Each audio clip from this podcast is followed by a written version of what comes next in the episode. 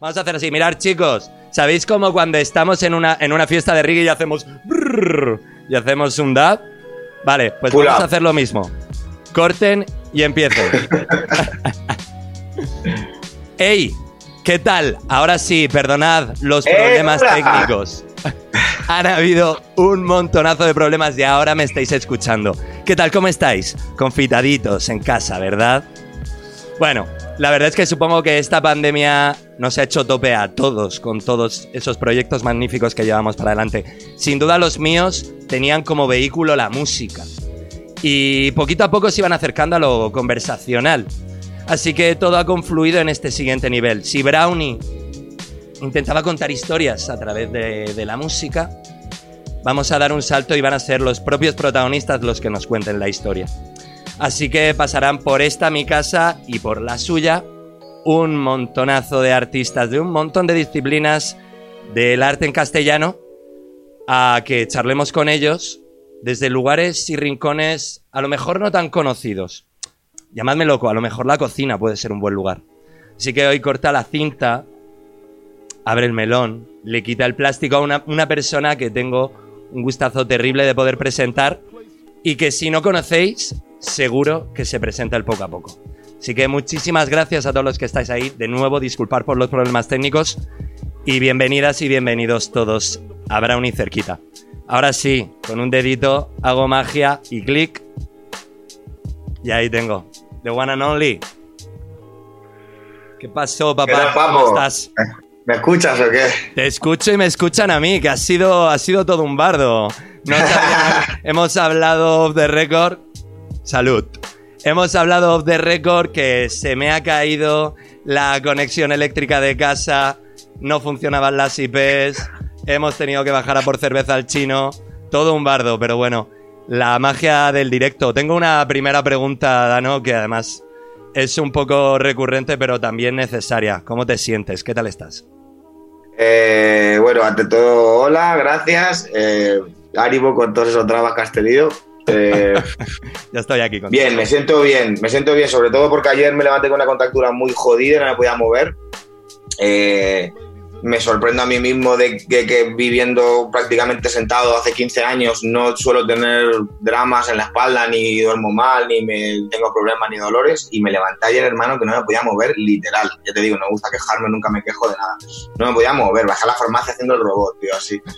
Y nada, y me dieron unas droguitas buenas, tío, y hoy ya me he levantado poco persona, he podido curar un poco y estoy aquí contigo, o sea que eh, bien. En líneas generales, por la situación esta, bien, el primer mes bien, eh, estoy solo aquí, o sea que se empieza a notar un poquito, pero haciendo mucho, currando mucho, intentando eso, tío, currar, generarme ilusión, generarme cosas que pueda terminar rápido, ¿sabes? No quiero meterme en cosas que tarden mucho tiempo. Y básicamente eso, eh, intentando estar creativo y estar activo, tío. Bueno, para mí es un gustazo que, que estés aquí conmigo y además abras este nuevo proyecto porque si a mí me hubieran preguntado un top 3 de personas con las que me hubiera gustado contar, sin duda tú estarías entre los elegidos por, por coherencia principalmente. Por coherencia, porque creo que un proyecto necesita de coherencia y, y los tuyos la tienen. Por estética, por liderazgo y seguramente por lo que nos vienes a contar. Así que ya está, las gracias ya están dadas. Y me Muchas encantaría, ti, me encantaría preguntarte si me y- equivoco. Si, si consideras que la cocina es un buen lugar para, para empezar una conversación, una charla. Buah, es el mejor, tío, es el mejor sitio, tío, es el mejor sitio. Estoy 100% de acuerdo contigo, sobre todo, eh, o sea, en, en una situación no como esta, ¿no? O sea, en una situación normal, en la que puedes compartir un espacio tridimensional con alguien, ¿no? Total. Pero, pero sí, tío, me encanta, me encanta la cocina, cocinar, eh, un vinito, un porrito, ¿sabes? Eh, con un colega, con, un- eh, con una piba, lo que sea, ¿sabes? Con un familiar, o sea, sea lo que sea, siempre se entabla, se entabla hay un vínculo súper guay en la cocina, yo creo. Si te gusta comer, mucho más. Si eres un gordo como yo, mucho más. ¿Cuántas, ¿Cuántas cosas pasan en una fiesta, en una casa, en la cocina, verdad? Joder, son los mejores momentos, Claro, tío. Cuando claro. eh, mira, cuando, cuando- es que es muy buena, tío. Cuando, oh shit. Cuando tienes que, que tener una conversación seria, tío, ahí estás en una fiesta de una Kelly, tío, y es como, nah, nah, nah, espérate, espérate, vamos para allá. Y te Y además aquí están las reservas. Vente, vente, vamos para acá, vamos para acá. Pero bueno, en un montón de situaciones. Cocinando a mí también me, me llegan un montón de pensamientos, ¿sabes? Se me ordena la cabeza. Yo que también soy muy cocinitas. La verdad. Sí, lavando que- los platos, a mí también, tío. Lavando los platos, tío, es un proceso. Me pongo ahí, los guantes, la movida y, y- y me da, ¿sabes? O sea, como que soy de. Soy de que, o sea, como siempre estoy currando, se me acumulan un montón de. En un montón, pero se me acumulan platos. No estoy lavando todo el rato, Sí. pero lavo, pero lavo. O sea, lavo todos los días, quiero decir, pero se me acumula todo el día. Y al día siguiente por la mañana, pum, tengo todos los platos. Y es parte de ese proceso, como dices tú, de. ¿No? Como de ordenar ahí y tal, eso es cierto también. Lavar los platos es un. A mí sí que me. Y dentro, dentro de mi proceso de mañanas me gusta mucho lavar los platos de mañana, tener una montonera de platos y tener la boca sequísima, ¿sabes? Querer meterme un zumo, pero primero tener que fregar, ¿sabes? Es, es como una, una- claro, claro. A ver, no a, un propio, un propio no a ese estilo. nivel, no a ese nivel, no a ese nivel, coño. Pero, pero sí el, o sea, sí el decir que no es algo que odie porque lo, como que lo, lo utilizo en ese proceso, ¿sabes? De, Ajá. como de, hostia, ya que estoy aquí, pues voy, pues voy a pensar en esas mierdas que, que no he querido pensar o que no he querido tal, pues ya que estoy haciendo esto, pues al final tienes que caer en eso, ¿sabes? Vamos, vamos a entrar un poquito en harina, compañero. ¿Qué, qué fue lo primero que te interesó en la cultura? ¿Qué fue, qué fue ese gesto el- en tu niñez que hizo Quick? Que dijo, uy, aquí pasa algo. Tío, mira, es muy curioso, es muy curioso porque eh, al venir de una familia de músicos y afortunadamente, eh, aunque, mis, aunque mis viejos no hicieran estrictamente música negra, quiero decir, que no sé, que, que no hicieran música afroamericana, quiero decir, Ujú. eh, el rock y el blues, pues ya sabes, al final todo es música negra. Entonces siempre hubo mucha, mucha, mucha música negra en mi casa para, para, para la música que hacían mis viejos, quiero decir, de cara al público, me refiero. Para la música, para los discos que sacaban, luego la música que, que escuchaban en casa era, era, era, era música muy negra. A donde quiero llegar con esto es que para mí, cuando yo era pequeño, el rap era la música negra. No, no era el rap y, y el soul o el rap y, ¿sabes qué decir? O sea, para mí Prince, Michael Jackson y eh, Aretha Franklin y, y yo qué sé, Chris Cross o, o el, el primer rap que haya escuchado en mi vida cuando tenía seis años, ¿sabes qué quiero decir? O Vanilla Ice en, en las Tortugas Ninja, me refiero. No te hablo de ser rapero, te hablo de ser un niño, ¿vale? Claro. Esa cosa que yo veía como rap, para mí era música negra, ¿sabes? Porque Michael Jackson, en- porque, ¿sabes? O sea, Michael Jackson ya en, en, en, en Dangerous sale Heavy D en el vídeo, sale Chris Cross, el vídeo este que sale Michael Jordan, ¿sabes? sí, sí, sí, sí, sí. Eso es lo que yo mamaba con seis años en la tele. Total. Entonces, me, o sea, como que entiendo que me metí de una manera orgánica porque mi vida era Michael Jackson y Prince. Entonces, al final, ¿sabes? Y de repente fueron los, eran los 90, ¿sabes? Y empiezas a, a- ¿sabes? No sé. Como que fue muy orgánico, tío, fue muy orgánico. Tus En Inglaterra, por ejemplo, mucho. el, el primer día, eh, bueno, mis padres, todo, 100%. Sobre todo de cara como a, como a ponerme la música todo el tiempo delante, ¿sabes? Y, y mi madre era, o sea, mi madre, claro, ahora la, tú ves a tu madre como tu madre, pero mi madre en ese momento tenía, tre- tenía la edad que... Te, 3, 4 años más de los que tengo yo ahora. Ujú. ¿Sabes qué quiero decir? Entonces mi madre era cool y, y, y compraba discos de Erika Badu y de los Beastie Boys. O sea, esos discos estaban en mi casa, hermano, por mi, por mi vieja. ¿Sabes qué quiero decir? Erika Yo no- Badu sin yo no fui a la tienda a comprar aquí después. ¿Cómo, cómo? Que Erika Badu sin querer va a volver aquí después. Ah, vale, vale, genial, me estamos que pero, pues, pues, pero pues para que tú me entiendas, Claro, para que tú me entiendas, Baduism lo compró mi madre o alguien se lo regaló o lo que fuera, pero no, eso no lo, no, no fue una decisión mía. Eso apareció en mi casa, ¿sabes? Y yo estaba escuchando rap, evidentemente ya. Entonces de repente, hostia, mamá, no sé qué, ¿sabes? Y los Beastie Boys igual, ¿sabes? O, o un single de, el single de, de Ladies First de Queen Latifah y Money Love, tío. Plan, mi hija compraba esas movidas, tío. Escucha- escuchando eso por parte de tus padres es que es que mal, ¿no crees? ¿sabes? Claro. Jamiroquai, evidentemente, ¿sabes qué quiero decir? Estábamos en Inglaterra. Es que estábamos en Inglaterra, era, era, era la época del acid jazz. Eh, Mm. Brand New Heavies, ¿sabes? Que tenían un remix de Dila, que yo evidentemente no sabía que era Dila. Madre mía, por ¿Sabes? favor. Pero para que me entiendas que, que en mi casa siempre ha habido esa movida. Evidentemente hay un momento en el que tú tienes que definir. Ese es el punto que quizá dices tú de cuando te defines, ¿no? Hay un quick Em, ahí, hay un quick que creo que todos los artistas. primer día-. Primer día de, de cole en Inglaterra. cuando me mudo a Inglaterra en el año 95. Y llego al colegio y era, era un cole em, concertado de uniforme, porque era el único que había ahí en el pueblo donde yo estaba. Entonces, claro, íbamos todos, íbamos todos de uniforme, los niños no se podían, o sea, en plan, no sabía de qué palo ibas, pero ya íbamos 10, 11. Y un chaval me cogió y me dijo, ¿tú eres rapper o raver? O rabero, ¿sabes? De las raves de Inglaterra en el 95, imagínate, con 10 años. Y yo en plan de, no sé lo que es rabero, supongo que soy rapper. Así. Claro, claro. Por descarte, ¿no? I guess. I guess, ¿sabes? Bien, y bueno, y como, como todo esto versa también, estamos en este punto histórico tan, tan curioso, tan psicotraya, tan loco, hemos intentado ir buscando canciones que las hemos querido llamar salvavidas.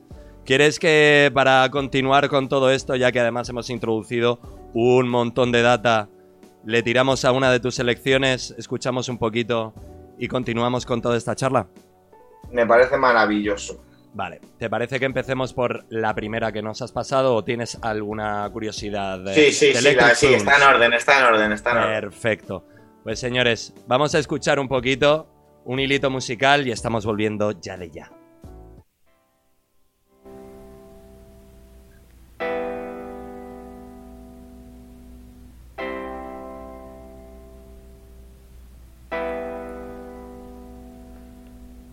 Holy are you, holy are you.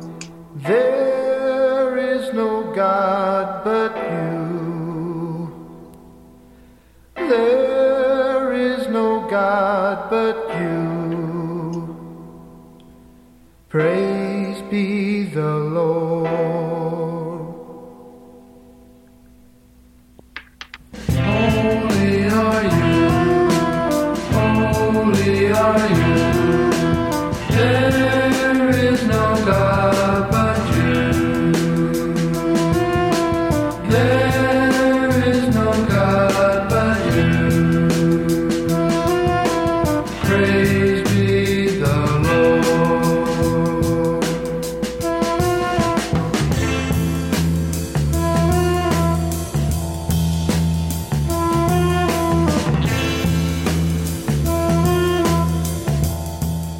hay algo que afianza el- mis palabras introductorias que decían que la verdad me siento muy honrado de que empieces conmigo este proyecto, es que lo afianza todo esto, esta selección, que sin duda son un poco las raíces que intentamos buscar aquí en, aquí en Brownie.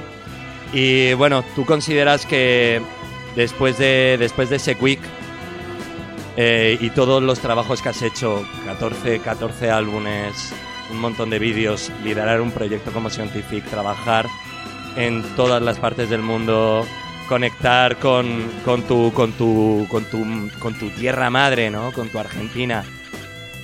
¿Cómo quieres que se te recuerde después de todo esto que estás haciendo en esta vida terrenal? Mira, tío, es una increíble pregunta que haces porque hoy me estaba duchando y estaba pensando en una noticia que vi el otro día o una vaina que le hacía una entrevista a Jay-Z y que él decía que no quería ser un artista pop y que él quería ser recordado por siempre y que no quería ser como, o sea, como, o sea, como que renunciaba al mainstream, digamos, a... O sea, lo que yo entendía de sus palabras era que él renunciaba a estar en la carrera constante del mainstream en pos de hacer trabajos que durasen más en la historia. Y en, en principio me pareció guay, pero a la vez me pareció interesante la idea de que siempre puedes aprender de los aciertos y de los errores de tus ídolos. Entonces, en un momento, o sea, como que durante un momento pensé que el hecho de pensar en cómo quieres que tal ya es, el, ya es entrar otra vez en el ego, y el ego es el puto enemigo, el, el arte. ¿sabes? Más en el rap, ¿eh, man? Claro. O sea, cuando escribes barras de puta madre, cuando escribes Claro, barras claro, pon todo el ego, ahí, ahí hay que poner el ego. Pero en el arte como arte y en- como artista es muy peligroso, el ego es muy peligroso en el ser humano y en todo, evidentemente. Y yo no estoy exento de eso, la lucha es constante, the struggle is real. Pero no sé qué decir, a lo que quiero llegar con esto básicamente y para no aburrir a la peña es, no sé si pensar en cómo quieres que te recuerden. Me refiero, si, o sea, si es por algo positivo, si lo haces por algo positivo, en plan, lo hago para, como ejercicio de yo hacer cosas bien porque- para que me recuerde por por algo bien, puta madre, claro que sí. Pero no sé, tío, es como, tío, el arte tiene que ser lo que te surja en base a, tu, a tus. ¿Sabes? El a arte tus es una a tu- necesidad. El arte es una necesidad en toda regla. Sí, bueno, es que aquí entraríamos en unas discusiones muy heavy, tío. Claro, bueno, a ver, Pero- eh, es pasar de puntillitas por este jardín, pero no sé si. Sí, no sí, sé si eso es para otra conversación de una. Eso es para otra conversación de una hora. Pero bueno, dejémoslo en, en que el arte es morirte de frío. Pero- Wow, wow, wow, wow, wow. Vale, y consideras que, que, bueno, después de todo este tiempo, ya que podemos hacer un poco retrospectiva, ¿crees que se está cumpliendo todo aquello que ese chaval en Inglaterra con el 95 llegaron y le preguntaron, oye, man, ¿eres rapper o rapper? ¿Se está cumpliendo eso, eso que de a poquito se iba vislumbrando en la cabeza de ese chaval? O sea, yo en ese momento que tú dices, entiendo la pregunta. En ese momento yo no soñaba con hacer rap, ni ser rapero, ni mucho menos. Ni nada que es, nada que ver. Eh, todo eso empezó aquí en Madrid, realmente. eh, conociendo a los chavales, eh, a Unai, a. Kael, a Helio, eh, luego Kuma, Cabal, Netones, a Scientific, básicamente. Javi y, y Ale en el aspecto audiovisual y yo desarrollando ese lado a través de ellos también. Pero, pero sí, sí, vamos, en Ismo, sea, y la peli de Ismo empieza, es, es, es horrible auto- autocitarse, ¿no? Pero la peli de Ismo empieza así, básicamente. O sea, quiero decir, Gonzalo pilló ese cacho de- de de la- del audio, ¿no? Básicamente. Ujú. Que yo le decía eso, que todos los sueños que yo tenía cuando, cuando decidí ser rapper o dedicarme a esta movida, dedicarme a la música y ser productor, o, bueno, ser productor no, ser, beat- ser beatmaker y, y dedicarme en serio a esto, todos esos sueños que yo tuve los he cumplido todos, o el 99,9%, ¿sabes? Ujú. Pero ahora tengo 34 años, hermano, entonces pues tengo otros objetivos y, Sí. y otras cosas, tío, pero es, estoy muy agradecido, la verdad, ¿eh? estoy muy, muy, muy agradecido. El mismo. Súper, súper agradecido, tío. Si es que realmente te digo, intentar ser súper humilde todo el rato, tío, y, y agradecido, tío, y, y apreciar lo que la vida te ha dado. Qué ¿sabes? guay, qué guay, qué guay, porque por aquí Porque el también- curro me refiero, porque hablar del curro, el curro está ahí, el curro está ahí. Para el que lo quiera ver, ahí está el curro, el esfuerzo está ahí. Yo no tengo que hablar de eso, eso es- ya está en mi trabajo. Habla, claro, claro, habla por sí solo. Sí. Pero dar gracias, tío, y eso, tío, y poner eh, shed light, ¿sabes? Como alumbrar eh, el trabajo de otra peña que no se ve tanto, tío. Eso también es súper importante. Y hablando, hablando del ego, eh, me, gusta mucho que lo hayas, que, te hayas metido tú solito, porque además, claro, también eh, tratando de, un artista que, que eres súper poliédrico, pero claro, siempre te has movido en este entorno de la música negra, ¿sabes? Muy vinculada, muy vinculada al hip hop, con, con Itzmo, por muchos, por muchos nombrado como el mejor disco de hip hop en España en el, en el último año. Pero me gustaría que, me gustaría que volviéramos a esto del ego, a las máscaras. ¿Te sorprendió y, tuviste la necesidad de despojarte de, esa máscara que es muy necesaria también para mantener, para mantener tu intimidad, en cierta manera, ¿no? Eh, ¿Te sorprendió en alguno de tus conciertos alguien que, tú dijeras, wow, man, o sea, me toca tanto que hayas venido a, ver, cómo represento mi arte, que, que te- tengo que venir a contártelo, me despojo de todo esto, no soy Dano, soy yo, y, y gracias. ¿Te ha pasado alguna vez en algún bolo? De- o sea, dices de que haya venido Peña. De que haya venido alguien, algún artista, para ti. Sí, realmente- sí, tío, un montón, un y tú montón. hayas dicho, wow, tío, te lo tengo que contar. ¿Sabes? Ya no Tío, soy no me deja de. No me deja de pasar, pero no porque sea yo, sino por el- la sorpresa, quiero decir. No me deja de pasar a mí la sensación de sentir sorpresa y de sentir súper. O sea, de, de- de- de- fliparlo, tío, con esa movida. Sobre todo con gente que no tiene que hacerlo. Me refiero que no tiene que ir al bolo, que no tiene que. que, ya te lo ha dicho quizá con un- en un día que te lo has cruzado, que lo que sea, que te ha dado respeto, que te ha. ¿Qué te quiere decir? Que te ha mostrado respeto y que te ha dicho, oye, hermano, puta madre lo que hace, lo que sea. Puta madre, respeto, hermano, máximo apoyo, máximo respect, ya está, cada uno sigue su camino, ¿no? Ujú. No hay que. Cuando alguien sale de su. de su. de su. O sea, decir, cuando hace un, esfuer- un esfuerzo, entre comillas, o hace un. ¿Sabes qué te quiero decir? En plan, coge un taxi o lo que sea, un autobús, un metro, va a un garito, entra, ¿sabes? Paga una entrada, hermano, que. que no hace falta que pagues ninguna entrada, que me escribes y te pongo en lista a ti, a tu madre y a tu primo. O sea, te quiero decir, a quien haga falta. Y yo he visto esos gestos y es la polla, tío Podemos, de podemos nombrar. gente. Me sorprende de gente mayor a mí y me sorprende de gente más pequeña de mí también. En Argentina me sorprendió mazo de todos los chavales de allí, la verdad. Ujú. Cómo me integraron y me hicieron sentir parte de, de- de su, de su movida y, y como parte de la. De, de- de- de- de- no sé, tío, de la movida de allí, cuando yo no soy un artista de allí, soy argentino, pero no soy un artista de Argentina, quiero decir. ¿Sabes qué quiero decir? No, Sí, No, totalmente, yo he hecho mi totalmente. carrera en España, yo he Totalmente. hecho mi carrera aquí, entonces, para mí es como muy fuerte, ¿sabes? Es muy, muy... Eso, tío, es como... Gracias, hermano, increíble, tío, es increíble, es increíble. ¿Cómo- es increíble cómo- poder... Es increíble poder haber visto tan... ¿Sabes? Toda esa movida, tío. Es muy loco, es muy loco. Ah, ¿Y cómo, cómo, cómo te sientes? Has, has tocado el tema de Argentina y evidentemente, bueno, eh, muchos, muchos sabrán que muchos sabrán que, que, bueno que, has- que eres de allí, que has colaborado con mucha peña de allí, tienes un EP espectacular, eh, que además hace referencia a un montón, a un montón de artistas de allá que, que, que tienes que tienes que hilar muy fino y tienes que mirar muy bien por el catalejo para, para, para reconocer esas referencias, ¿no? ¿Cómo te sientes como, como, como inmigrante y como emigrante? ¿Cómo te sientes cuando, cuando vas para allá, cuando haces un Lollapalooza, cuando, cuando realmente te encuentras... Claro, es que es, es todo muy loco, tío, es muy loco, te lo juro, hermano. Es muy loco, tío, es muy loco, tío, es muy loco. Y sobre todo como que me tocara con un disco como Ismo, no sé, toda esa jugada, yo estoy muy, estoy muy contenta, ¿sabes? Son cosas que no que no sueles decir o que no... A ver, hablo en tercera persona, que no suelo decir porque quedan mal, porque parece que parece que le quitan magia a las cosas, eh, pero, pero yo tenía un plan, yo tenía un plan, yo quería, ¿sabes? No te hablo de llegar a Lollapalooza porque eso no lo enseñé en mi puta vida, pero sí tenía un plan de, ¿sabes? De, bueno, hago esto y hago esto y, y así logro que mi, mus- que mi música se, se- se expanda, que es lo que uno quiere, ¿no? En plan, poder tocar y poder vivir de la música, no quiero nada más, ¿sabes? Y... Pero claro, tío, de los planes a, la- a los hechos, ¿sabes? Incluso ejecutando el plan de la manera más perfecta, hay un montón de variables, tío, que no dependen de ti. Claro, no, ¿Sabes no, quiero decir, hermano? Entonces, eh, es muy heavy, tío. Muy heavy, muy heavy, la verdad. Muy, muy loco poder haber estado en todos esos sitios, tío, en el Sonar, tío, con, con Ismo, tío, con un disco tan, Conceptual, no sé, personal y mío y, ¿sabes? No sé, muy, muy contento, tío, la verdad. Que no, que no he llegado ahí solo por Ismo, he llegado ahí por todo lo anterior también, pero pero pero hay mucha gente que, ¿sabes? Me encantan esos documentales que te enteras de tal persona que fue la que hizo la llamada, que no sé qué, pues, ¿sabes? Yo, hay- hay gente así, ¿sabes? total, total. Tommy Morano en Argentina, que es el pibe de beatbox, eh, de no sé qué, que es un pedazo de genio, ese pibe flipa, no sé qué, porque es su manager y me conocía y el pibe estaba en la palusa, y entonces dijo, coño, pero, ¿sabes? Y, y, y- y todo eso pues te lo ganas con la música, tío, ¿sabes?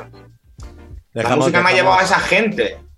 Es muy loco, tío. Tommy Morano, yo le conozco por la música y luego nos enteramos que nuestros padres se conocen y que su padre me ha llevado a mí al parque. ¡Bang! Después de ¿Qué me conocernos, no nos tío? hemos no, no, cono- es que es gordísimo esto, ¿eh? Lo digo real, no, no nos conocemos, o sea, no nos conocimos porque mi madre y su padre dijeron nuestros hijos tienen que conocerse. No, no, no, no, no. Nos conocimos por la música en la radio donde él curraba. Y su padre luego ya le dijo, oye, ¿cómo que? Pero o sea, no sé cómo fue la movida que me hizo, oye, tío, pero tú. Y su padre y mi madre se conocían de los años 80, tío. Y su Que- padre tenía que- menos años y jangueaba ahí con los artistas y con los músicos. Y, y mi Claro. madre le habrá- pues, me, me habrá encasquetado a mí como bebé y se habrá ido a pillar porros o lo que fuera. Y, y, eh, su padre me sacaba al parque, tío. ¿Sabes? Y ese pibe luego eh, fue dueño de una radio y luego montó esta otra radio, no sé qué. Y este chaval tiene, tenía 20 años. Y con, Ah. con o sea, él y, y, y Cato, que es Catriel, de Paco Amoroso y Catriel, ellos dos, con Vera Espineta, la hija de Espineta, Claro, tenían un programa de radio que se llamaba. eh, ah, ¿Cómo se llama el programa, tío? Aquí voy a quedar súper mal, tío. la puta. Bueno, luego me vendrá. Eh, ho- hora, hora no sé qué. Ver, Luego, me vendrá. tengo ni idea. Claro, claro, Pero pero bueno, pero la bueno, polla, oye, estás, tío. estás tocando, estás tocando. Hermano, pero es, esto es lo bonito, claro. que, la, que esto es lo bonito que la música une a la peña, tío. O sea, en el fondo, si todo lo que yo hago sirve para que los chavales que hacen música y les mola, pero no tienen esa confianza o, o ¿sabes qué quiero decir? O esa- ese punto de decir, venga, fuck it, vamos a hacerlo, tío. Todo lo que es, es hazlo, tío. En plan, hazlo con conciencia, con cabeza, entrena, esfuérzate, ponte fuerte. No pienses que, ¿sabes? Pero hazlo. hazlo. Seas quien seas, vivas donde vivas, tío. En la montaña más remota del mundo.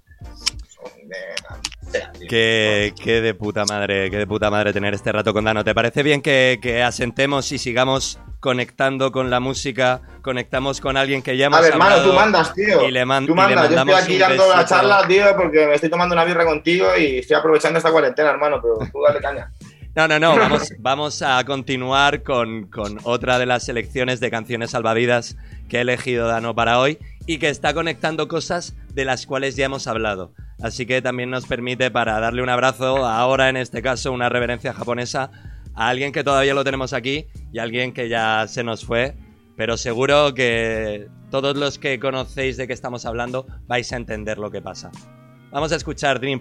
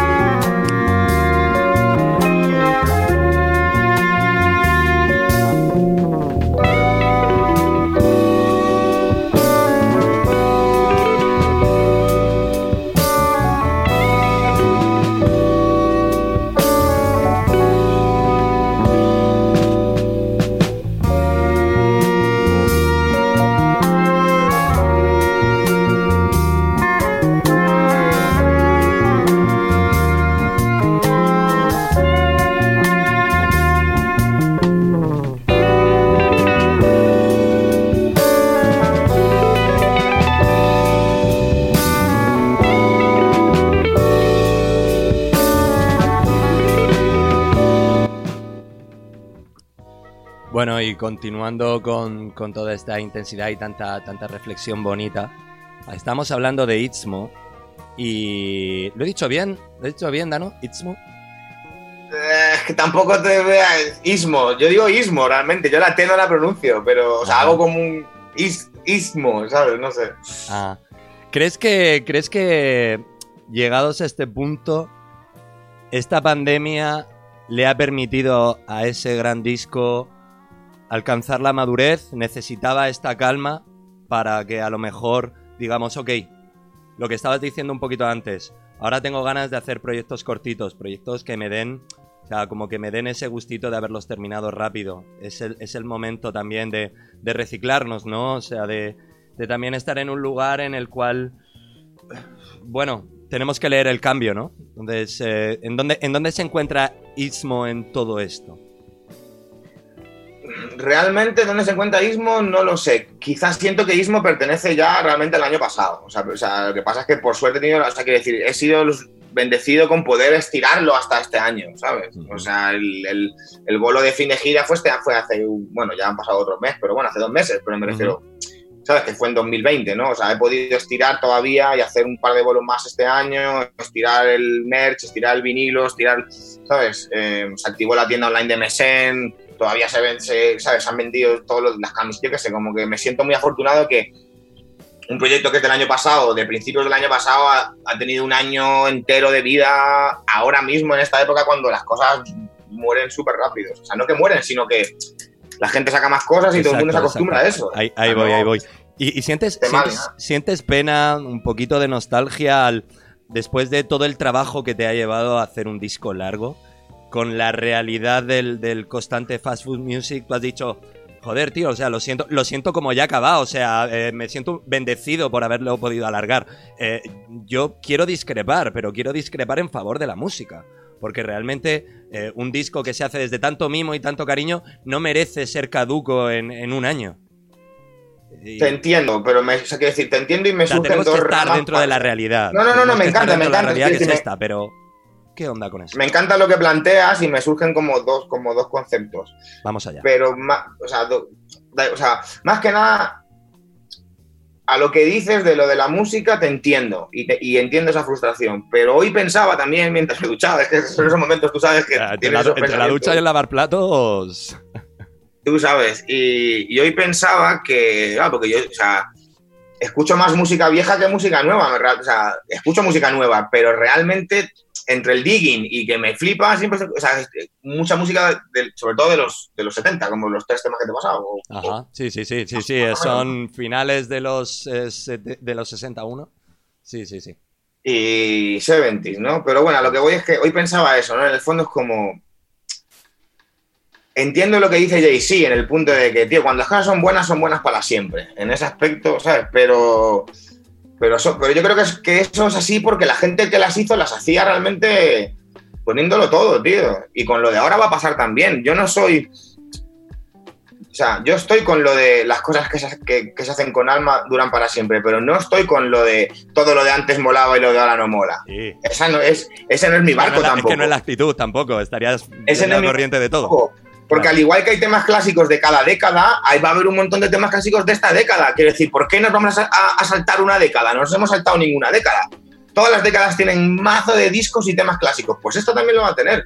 O sea que, eso por un lado. Entonces, hilándolo con lo que tú dices, la gente que aprecie Ismo lo va a apreciar hoy, mañana, pasado y forever. Y de hecho, yo siento que el rap, eh, eh, llámalo boom bap, llámalo Nueva York, noventero, como quieras, Eh, hace unos años lo pensaba y ahora creo que es una realidad que como todos los estilos que pertenecen a un momento y que luego pasada la década eh, pasan eh, viven un, tiempo como de pasados de moda, si realmente tienen el peso y, la, el-.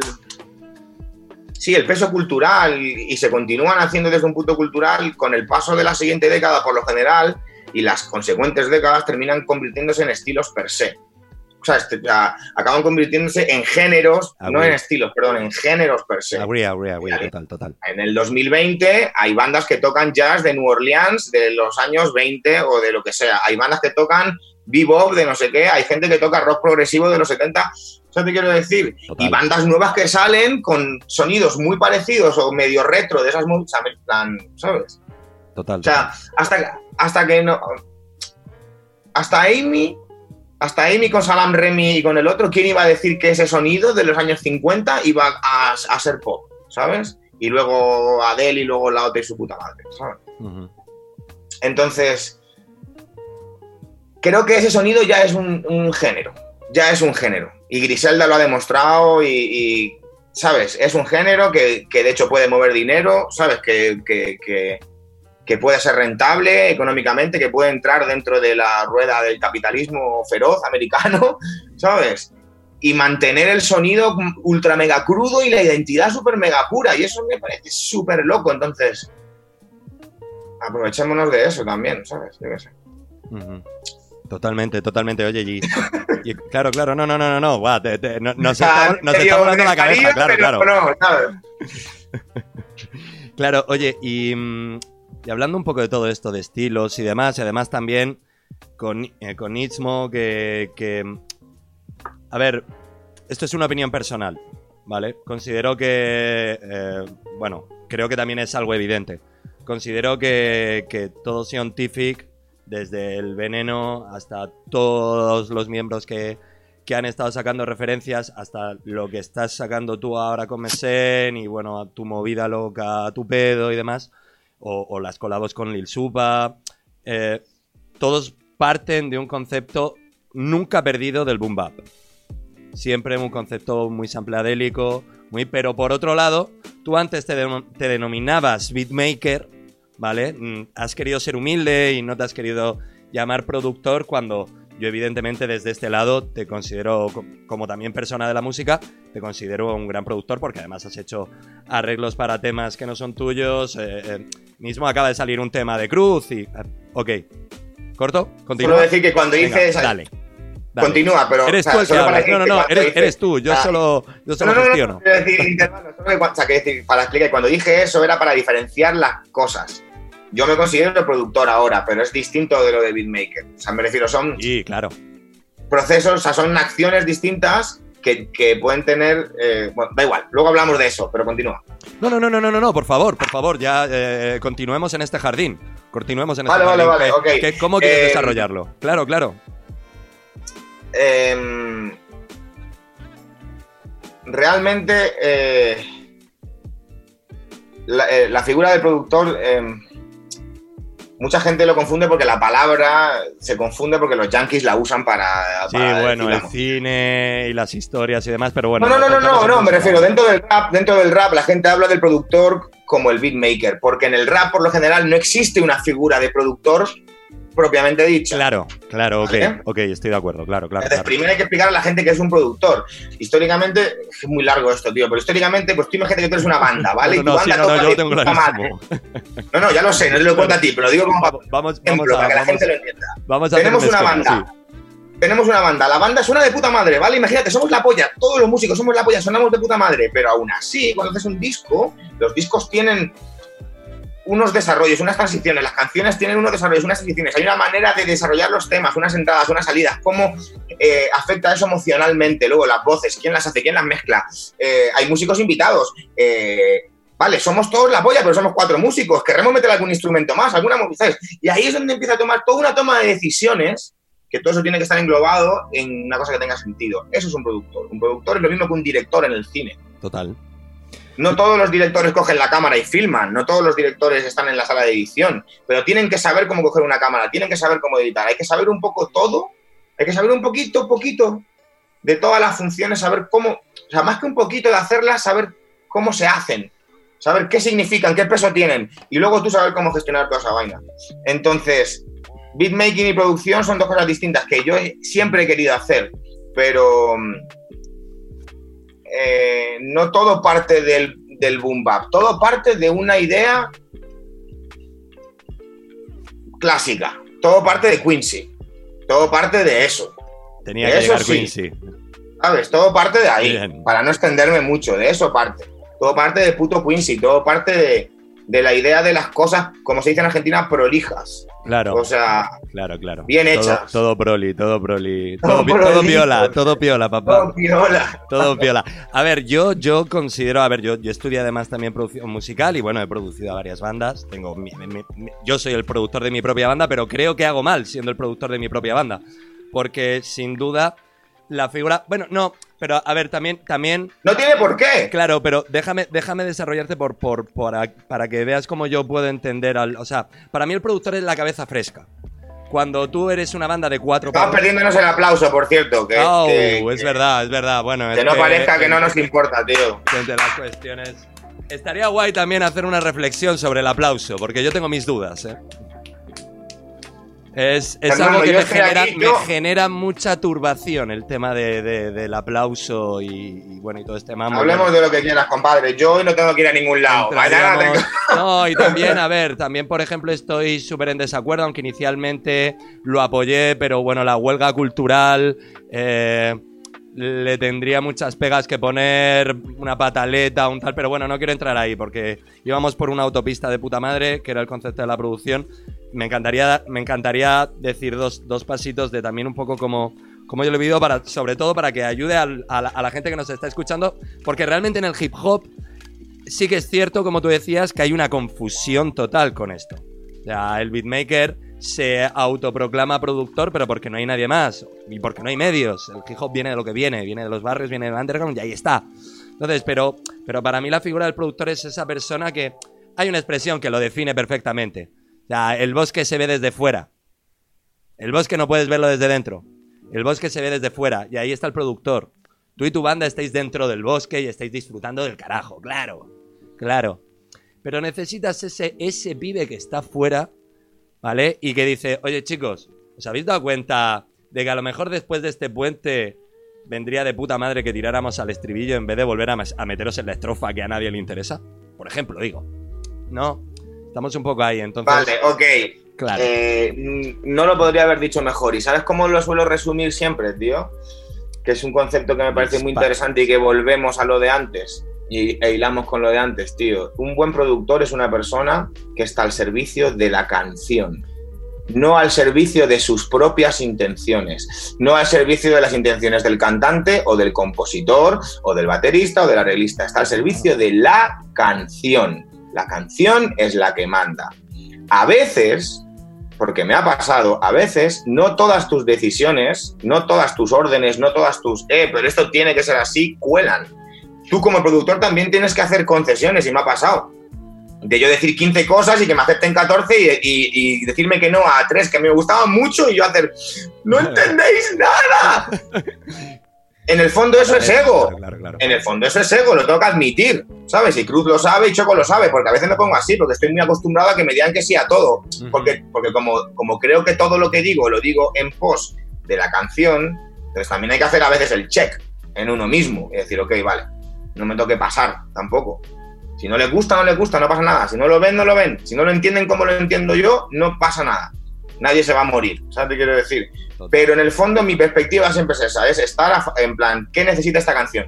¿Qué necesita esta canción? ¿Cómo, cómo puedo transmitir, o sea, eh, cómo esta canción puede transmitir mejor lo que quiere decir la letra o lo que quiere decir, ¿sabes? El, el cantante, la cantante, el MC, lo que sea. ¿Sabes qué quiero decir? En plan, ¿cómo, Sí, sí, sí, sí, sí. ¿cómo hacemos para que, para que esta magia sea, la- sea Y más, y, mejor? más a- y más ahora, que también hilamos con algo que veníamos hablando, que es el, conce- el concepto imperante del fast food music, que, que es como no, no le permite a los trabajos desarrollados llevar. O sea, ahí la figura del productor es clave. Es clave. ¿Sabes? Entonces. Es que sí, no, ahí, ahí no sé si estoy tan de acuerdo contigo, porque Dispara. si tú y yo somos dos chavales de 17 y 18 años y estamos haciendo trap en nuestra casa, o drill en Londres, o lo que coño sea, y haciendo temazos, y somos la polla, no hace falta nada. Eso es, cada cosa tiene su cosa. Al igual que el punk en los 70, pues era, no, o sea, no, ¿sabes qué te quiero decir? Era lo que era. Era esa crudeza, era esa esencia, era esa magia. Cada cosa tiene su cosa, ¿sabes? Cada género tiene su movida. Eh, evidentemente,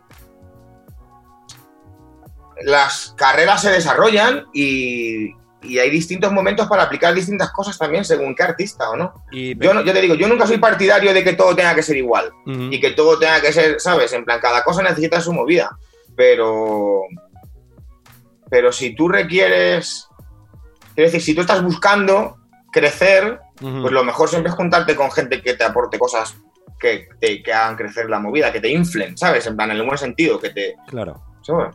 Sí, no, y además yo, yo siento que además también cuando, cuando una persona, un grupo de personas, ¿sabes? Un, eh, un squad en el que estáis todo el rato dándos bola, ¿vale? Y, y craneando sobre una misma idea, ¿vale? Hay muchas veces que se vicia, yo lo he vivido como beatmaker, eh, como baterista y, y como, como desarrollador, desarrollador de proyectos en los cuales de vez en cuando necesito o salirme yo o incorporar a alguien que desde el amor y la honestidad me diga, chico, mira, por aquí yo creo que te estás viciando. Oye, mira, por aquí, fíjate que... Entonces volvemos a esa figura de, no tiene por qué ser un productor, puede ser un prescriptor, puede ser un, un- un apoyo, una, da igual, man, o sea, la, la idea de lo que tú dices tú es crecer, inflarte y seguir juntándote con Peña, ¿no?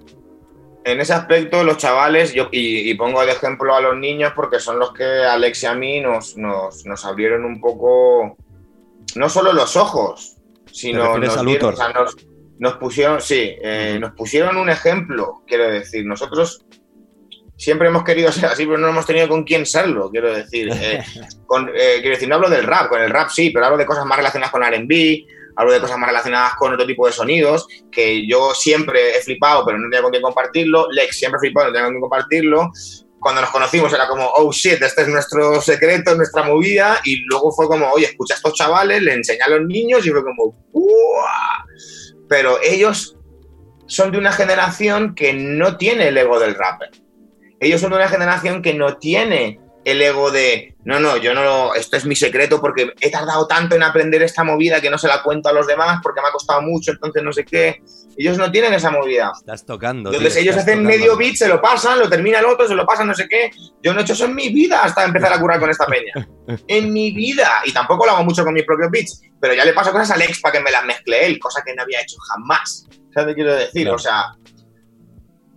Pero evidentemente lo- cuando curro con ellos soy súper abierto, porque evidentemente voy a currar para ellos. ¿Sabes qué quiero decir? Claro, Estoy- claro, o sea, claro, estoy, estoy currando de productor, ya no soy Dano el beatmaker. ¿Sabes qué quiero decir? Total. Entonces siempre curramos en... ¿sabes? Pero, pero es la polla, tío. Y es una libertad súper bonita. Y cuando estoy en casa del ex, que es el estudio, ¿sabes? Que tiene el estudio montado ahí. Y, y hacer beats de la nada, tío, es súper bonito, tío. Mm. ¿Sabes? Con, con sonidos, con plugins, con lo que sea, con un bajo, con una guitarra, con cualquier cosa, tío. Pero... Es- Y se lo mandamos al otro, y el otro manda una idea o manda un boceto. Mira, está mandando un boceto, pum, pum, a ver, lo escuchamos, venga, a ver. ¿Sabes? Esa, ese influjo todo el tiempo de creación de movida es súper bonito y, y- y- y- y todo el tiempo intento compartirlo con la peña, tío, que la peña la aproveche, tío. Es, es- es muy guay lo que comentas porque tú y yo más o menos compartimos una generación. Yo lo he comentado con un montón de amigos músicos míos, o bueno, con, con mi compañero de banda, o, con, con- mi crew. Yo soy de Murcia y me he criado toda la vida con raperos viejos.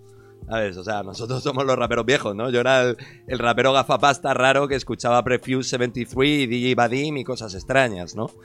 Pero- la primera entrevista que el gran señor WH me dejó hacer en la Hip Hop Nation, que por cierto luego te cuento cómo terminé escribiendo ahí, Atención, bomba. eh, eh, fue a Precious 73. ¡No! Man, eh, voy, a, voy a salirme. Voy a salirme de la persona correcta que tengo que ser en todo esto. ¿Vale? Me voy a ir a la mierda. Porque para mí, Guillermo Scott Heren. Que nunca, nunca lo pensé. Y un colega el otro día me estoy leyendo las memorias. la- las memorias de Gil Scott Heron. Y me dijo, pa, men, y, y- y alguna relación entre eh, Gil Scott Heron y, y Guillermo Scott Heron. Y yo dije, wow, ostras, pues no lo había pensado. Pero bueno, esto es. Me claro, yo, eso fue lo primero que le, yo creo que fue lo primero que le pregunté. Coño, ¿Y qué te respondió? No me acuerdo, no me acuerdo, porque te digo, fue hace mil años. Pero sí, sí, me acuerdo que el pibe, lo que me acuerdo es que el pibe, eh, es- su padre es de Barcelona o algo así, tiene familia en Barcelona, o, o tiene algún tipo de... Eh, o sí, tiene descendencia cubana. Yo creo que el abuelo era de Barcelona y por eso vino a Barcelona con Sabatán Sabala. sí. Eso, y el tío estaba en Varna flipando, que no sé si ya estaba viviendo allí o que estaba por pillar, o sea, como que me acuerdo de la movida de que el tío tenía una relación con Barcelona y le encantaba y que, y que le flipaba Varna.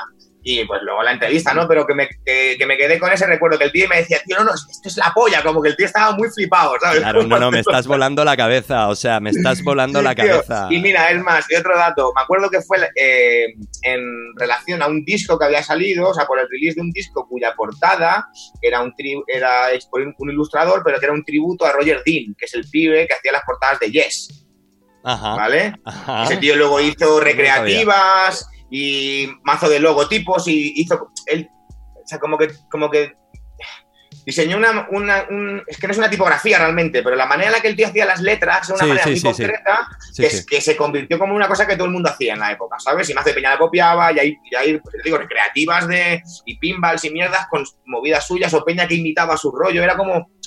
El tío creó una estética, ¿sabes? No, no, Para todos los diggers por ahí que estén, que, que estén viendo esto, cuando vayáis a, a- O sea, siempre en todas las tiendas de vinilo siempre hay discos de Yes, ¿vale? O de los músicos de Sí, Yes. Chicos, Y claro. todas las portadas son del mismo pibe, Roger Dean.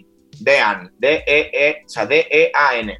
Claro, a ver, no sé si estás hablando del disco del 2001, que es Vocal Studios and Up Rock Narratives, que es una portada azul. Creo que hablas de ese, ¿no? No, no, va- vas para adelante, vas para adelante. vale, One Pictures, Sting 2000. Guys, 2003. No, Pero yo más, es que creo que, que toda la movida que me has contado de Yes y todo esto iba más por aquí. Bueno, whatever, 2000. whatever, porque nos meteríamos en una Da igual, da cuestión igual, sí, sí, da igual, tal, da o sea, igual, da yo... eh, Pero la portada, para la gente y para ti, cuando lo veáis, la portada es una ilustración a mano, como un cuadro de un astronauta en un planeta como raro. Ah, vale, ok, vale, ok, ok, ok, vale, vale, vale, vale, vale. Estás hablando del Everything She Touch Turns Ampexian, que además... Eso. Exacto, O y es creo que porque ese todo lo pasa disco- por no. cinta y demás. Creo que la entrevista fue para el disco anterior y ese fue el que, sac- el, el que sacó después, pero yo estaba como al día porque la había entrevistado y estaba como al día de lo que estaba sacando y eso. Claro. Pero es esa época, 2006, 2005, 6, 7. Claro, claro, claro, claro, claro, claro, claro. Wow, wow, man. O sea, otra, otra sorpresa de este encuentro porque tengo que decir que si hay un tipo que me ha influenciado a mí en la manera de entender los beats, ha sido Prefuse 73. O sea, pero, pero a capón. O sea, el, tipo el muy- señor de los pellizquitos es Pellizker Hop. Totalmente. Muy elegante, tío. Un tipo muy, elegante. Muy elegante. Muy elegante, tío. Lo escucho- decir, Ok, tío. va- una, una última pregunta con respecto a la estética sonora de Prefuse. Eh, ¿Lo has seguido escuchando? Porque No, yo tengo una no, espinita me quedé, clavada. me quedé en el disco de la portada esa que te dije. Claro. No, a ver, lo que pasa es que su primer disco, él, él, él fichó por Warp, sello para... Era warpiano, era, era, era muy warpiano. tío. Claro, claro, claro. Bueno, lo mismo, de- para la gente joven, para la gente joven que Claro. no lo sepa, eso que acabas de decir.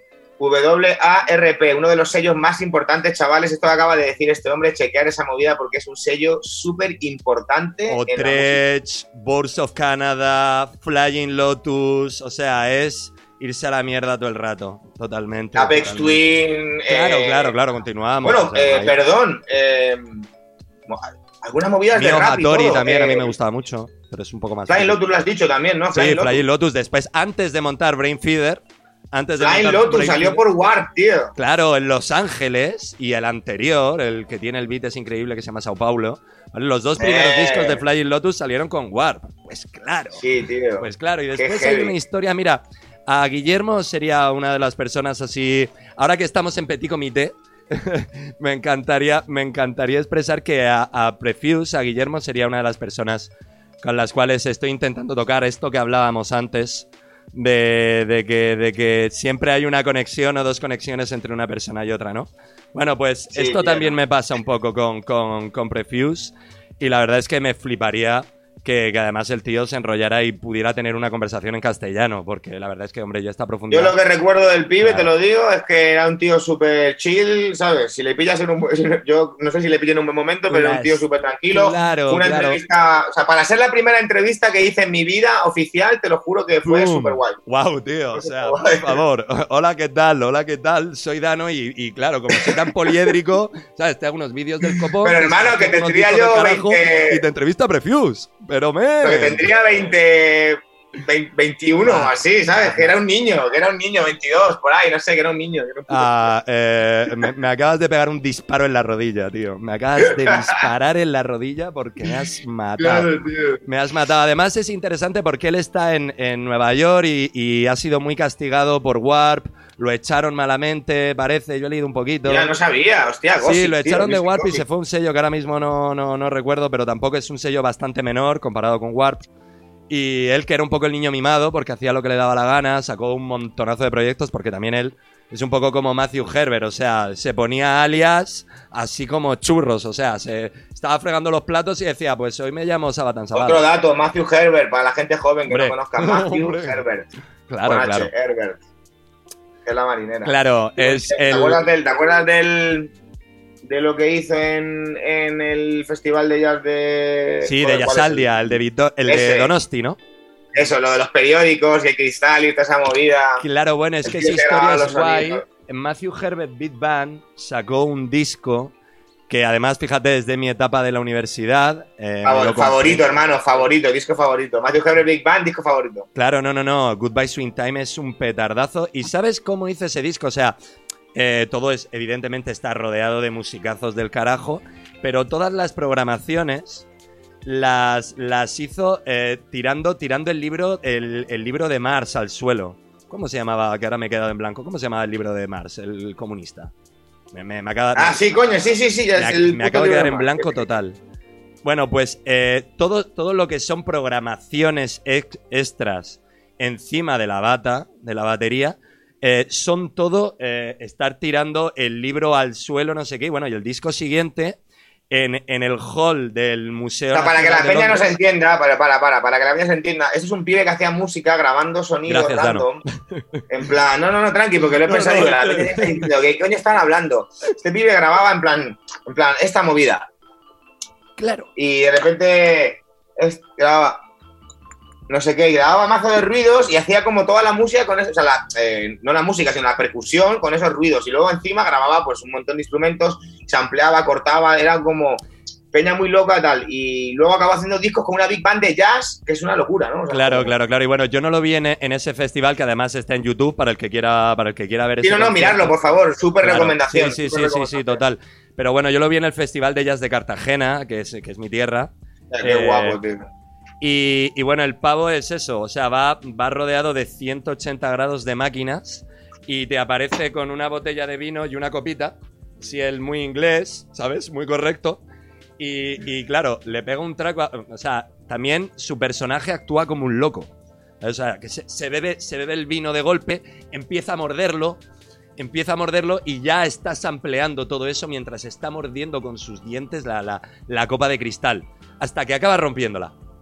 Y de... El tío juega, sí, sí, yo, yo, yo O sea, no, no he sido afortunado para verlo en directo, Es pero, pero me acuerdo que en la época lo veía los vídeos y eso. Claro, claro, es una locura, man. Y, y el pibe eso, como que se samplea en directo, juega a todos, es como, es, es un loco, tío, es un loco, la verdad que sí. Ese pibe es la polla, tío. O sea, su recomendación para, para esta época de tal, que se, o sea, Total, los total. conciertos de ese pibe son la polla. Es Sí, buena sí. investigación. Oye, y hablando de, de Peña, de Peña Pro y de temazos del carajo, ¿te parece bien que cerremos este episodio de previews de Matthew y de entrevistas locas eh, años atrás con otro capo total? Me Venga, parece vamos, maravilloso. vamos a escuchar la tercera recomendación de Dano para este ratito tan amable que estamos pasando.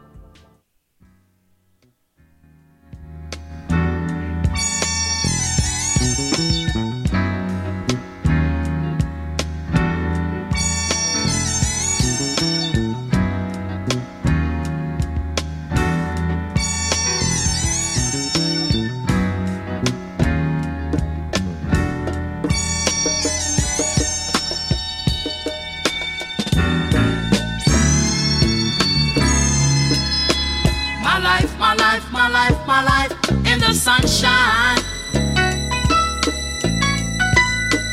Everybody loves the sunshine.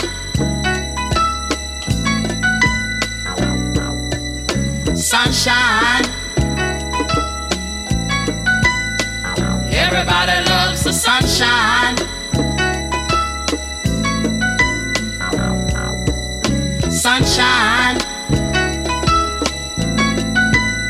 Folks get down in the sunshine. Ooh,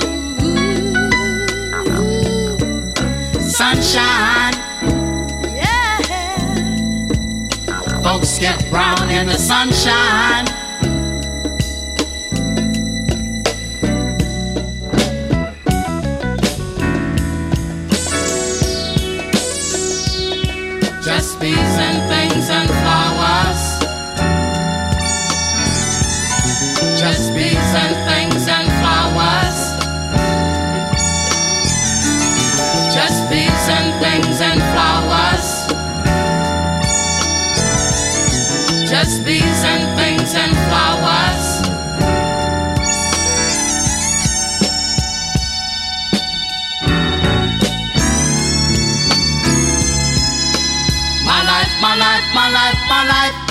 Sunshine. Everybody loves the sunshine. Ah, papá, tenemos. Tenemos el chat echando, echando fuego, el chat de Twitch. ¿Quién me diría a mí que tendría el gustazo de estar hablando en esta época tan turbia, tan necesaria para el cambio, en una aplicación de gamers con The One and Only ¿Qué dice Dano? la peña, tío? No tengo Twitch, no puedo ver los comentarios en ningún lado, tío. Sí, sí, sí, sí. Ah, bueno, no sé si los comentarios. Yo creo que O sí. sea, no puedo como verlo online en algún lado, tío. Eh, La peña que dice, tío. eh, No hay un link online que yo pueda ver en, en- estoy en mi puto portátil, tío. No puedo ver Sí, alguna vaina. sí, a ver, no sé si... Sí, me creo que sí, me creo que sí, man. O sea, si te metes en twitch.tv barra brownie barra baja radio, sí. Hay un lugar en donde A pone ver. chat, en el que, claro, ahora tienes que tirar para atrás. Yo es que lo tengo aquí un poquito delante, pero claro, no quiero perder mucho la atención. Están pidiendo...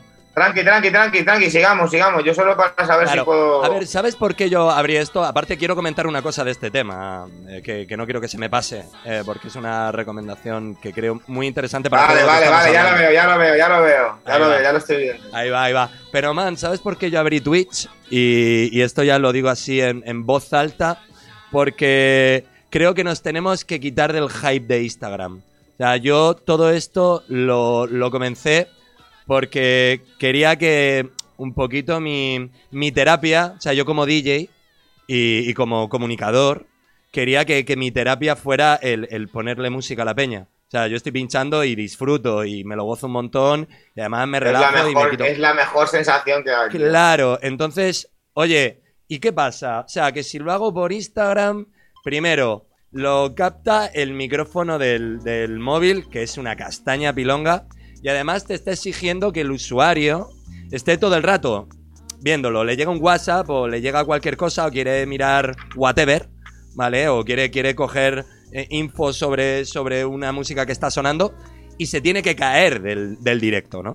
Entonces, con Twitch, tú te permites que esto sea un hilo musical. O sea, esto, evidentemente, chicos, esto forma parte de un podcast que se va a publicar en Spotify. Pues hermano, me lo estás vendiendo, me lo estás vendiendo muy bien, parece que ocurre para Twitch, pero te entiendo, te No, entiendo. no, no, pero lo, digo, lo digo desde el amor de que, de que creo que es una- un Que descubrimiento. hay aplicaciones que funcionan bien. Claro, no. Hay aplicaciones que funcionan bien y ya está, hermano. Y chicos, claro, o sea, por favor, eh, que, que la tecnología eh, no nos encarcele. Instagram, eh, para todos está claro que, que- que, bueno, que, que es, es, es, es la puta referencia y tienes que estar allí y demás. Pero a mí me parece una cárcel tener que estar todo el rato yéndole al rebufo. ¿Sabes? Entonces, creo que está muy mal gestionado el directo de Instagram y por eso dispara aquí. Yo creo que estamos en una época en la que no hay que estar cerrado a nada. Claro, claro, y por eso nos pasamos aquí, por eso esto, esto, esto da juego y, y lo puedes escuchar ahora, pero lo puedes estar escuchando mientras ves el, el, el Instagram de otro. Claro. Voy a poner un mechero rápido. Dale, dale, dale, dale, dale. Mientras, si os parece bien, yo aprovecho que no está Dano aquí con nosotros para comentar un disco, ya que estábamos de reflexiones musicales y demás. Me gustaría también que, que Dano diera su opinión al respecto de esto. Pero, pero bueno, la realidad es que a mí, este Everybody Loves the Sunshine, que evidentemente es un gran estándar del grandísimo Roy Ayers, eh, hay un disco muy interesante. eh, yo viajé a Latinoamérica porque por mi absoluto amor a- como baterista a la música popular brasileña. Y allí guay, conocí a un caballero que se llama Seu Giorgi, que además os sonará si habéis visto Ciudad de Deus. ¡Seu Jorge! Claro, papá. Que se hizo un, eh, un disco que se llama Seu Georgian Almas, que era la banda. Que en la banda, entre otras cosas, está el. Salud, compañero, salud. ¡Seu Jorge! Total. Era un vagabundo, tío. Era vagabundo.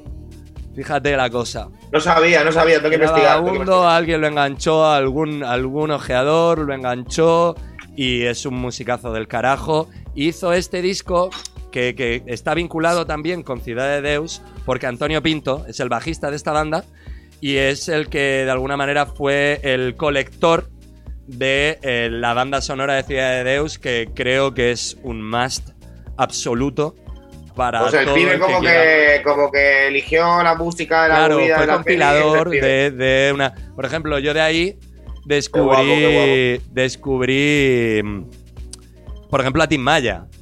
Que Tim Maya, eh, claro, pues yo lo, descu- lo descubrí en la peli de. de- en la banda sonora de la peli esa. post, post, post, post. Venga, va. Para toda la peña que está ahí. Porque es normal, es mazo de información. Tim Maya, T-I-M, M-A y latina A. ¿Vale? Este pibe, Boom. solo investigar una época y dos discos, ¿vale? Luego el resto ya, si queréis investigar, si no, no. Pero es que este hombre está soltando aquí nombres y soltando aquí knowledge y hay- la peña tiene que pillar el código, ¿vale? Vaya. Este pibe tiene dos discos que se llaman Racional, como suena Racional volumen 1 Tres y Racional volumen 2, ¿vale? Sí, ah, sí, dos Racional era una secta, y no voy a contar más para no extendernos, pero era una secta, y este pibe se metió en esa secta e hizo los dos mejores discos. Evidentemente, los dos mejores discos muy grandes, pero dos de los mejores discos de música funk, negra, superamericana, para ser brasilera, hecha en Brasil de la época, estando en esa puta secta. Todas las letras, ¿sí o no? Sí. todas las letras, todo el, eh, el concepto, todos los mensajes de todos los temas, todo tiene que ver con la puta secta, tío. Es una fricada que flipas y la música es la polla. O sea, eso sí que es para coronavirus, tío. No me acordaba de Tim Maya hace rato, tío. Total, total, total. No, yo es que para mí es un es un súper básico. No, no, Tim Maya es la polla y mi colega le fue, pero hace, no, pues yo qué sé, tú sabes, más de música hace rato que no lo que no pensaba en esa movida, tío. Claro, no, bueno, Pero cada uno, cada uno con sus tío. padres, tío. O sea, para mí estamos. Tengo, tengo el gusto de estar con Dano y estar hablando No, de me mis encanta. padres. a Tim o Maya, sea, mira, a Tim Maya, a lo conocí por mi colega Leandro Fidelis, que sale en mi primer disco, Encierra los ojos, en el primero o segundo tema rapea un pibe portugués. Ese pibe se llama Fidelis Leandro, ese pibe sabe mazo, sabía mazo de Dila, conectamos porque era muy fan de Dila y fue como, guau, ¿qué dices? No sé qué. ese pibe me enseñó mazo de música de Brasil y de todas movidas, pero de Brasil sobre todo. Y a Tim Maya nos lo enseñó.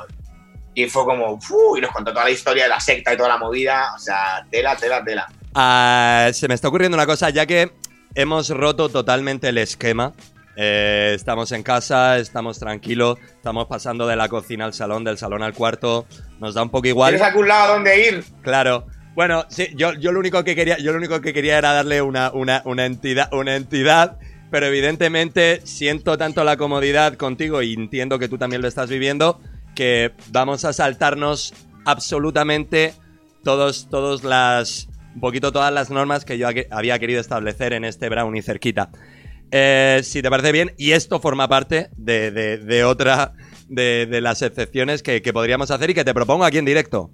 Eh, Dale, dale, dale, dale, dale. terminamos, yo terminamos, creo que es muy necesario y por eso se ha creado este, este contenido apéndice de Brownie, que para todo el que lo está escuchando, aquí entra mi promoción, permiso, es un programa de radio eh, tranquilo en el cual simplemente intentamos investigar la música popular siempre desde un prima negroide y afronterizo, en el cual evidentemente suena toda la gente de la cual estamos hablando. Entonces, eh, la necesidad de esto ha sido, como he comentado al principio, el, dar un, paso más allá, el, el- el- el generar una conversación, el hacer un podcast conversacional, además con gente como Dano, que particularmente gusto, es un grandísimo comunicador que merece tener un Twitch porque tiene un montón, como él dice, de knowledge que necesita ser esparcido. Y, y bueno, se me ocurre así en directo el, el que el que cerremos eh, cerremos cuando en un rato cuando nos apetezca con un tema con un tema de Tim Maya uno y con otro con otro. Es que además cuando hemos empezado a hablar de Tim Maya me ha venido así como un como un balazo a la cabeza, un tema que considero que es muy interesante porque es no por es favor, hazlo, hazlo, hazlo, por favor. Claro, claro, es muy bailongo, es muy tal. Y bueno, y le, le- le damos una vuelta. ¿Lo ponemos ahora o, lo- o lo- le damos después? ¿Me estás pidiendo que le dé? No, no, no, o sea, tú mandas, tú mandas este barco, hermano. Yo estoy aquí, tú mandas este barco, tío. Vamos, vamos, vamos a hacer una cosa. Vamos a cerrar el episodio de Team Maya con un tema que considero que no es de los discos de Racional, que desde luego tiene una historia detrás interesantísima. Eh, pero bueno, que creo, que creo que levanta bastante los ánimos de- del momento en el que nos encontramos, porque además es una ¿Puedo peli escucharlo yo también? Claro, claro, lo escuchas tú, lo escuchas tú también. Y Claro. lo escuchamos un poquito como toda la selección que ha venido a elegir Dano y también le damos la oportunidad a Dano de que como ya nos hemos comido esos tres temas porque nos estamos alargando en el tiempo eh, bastante más de lo que pensábamos, eh, le damos la oportunidad a Dano de poner otro temita que seguramente nos, sur- nos surja en el cierre de esta conversación. Así que voy a estar buscando A Senda of Farol. Você, Yeah. vos- fala portugués? No, no, no, no falo portugués, pero, pero entiendo un poquillo. No, no, no, me lo invento, me lo invento todo. Ah, ah. O sea, si me hablan despacio, entiendo. Si me hablan Claro, despacio, claro, entiendo. claro. Bueno, eh, yo, yo, yo hablo portuñol, como, como me decían ahí en Brasil. Me decía que, claro, lo que no sabes, lo que no sabes en portugués, lo dicen en, en castellano, con pronunciación en portugués. La peña de Argentina sabrá de lo que Portuñol, portuñol. Portuñol, portuñol, portuñol. Bueno, vamos, vamos a hacer otro break pequeñito y le metemos, le metemos a Tin Maya a ver si es esta versión. Y, y le dejamos también a Dano que, que respire y vaya pensando otro temita y otro, otra conversación que nos lleve a, a otro ratito más amable, como los que estamos viviendo aquí. Vamos con Tim Maya y Ascendo Farol.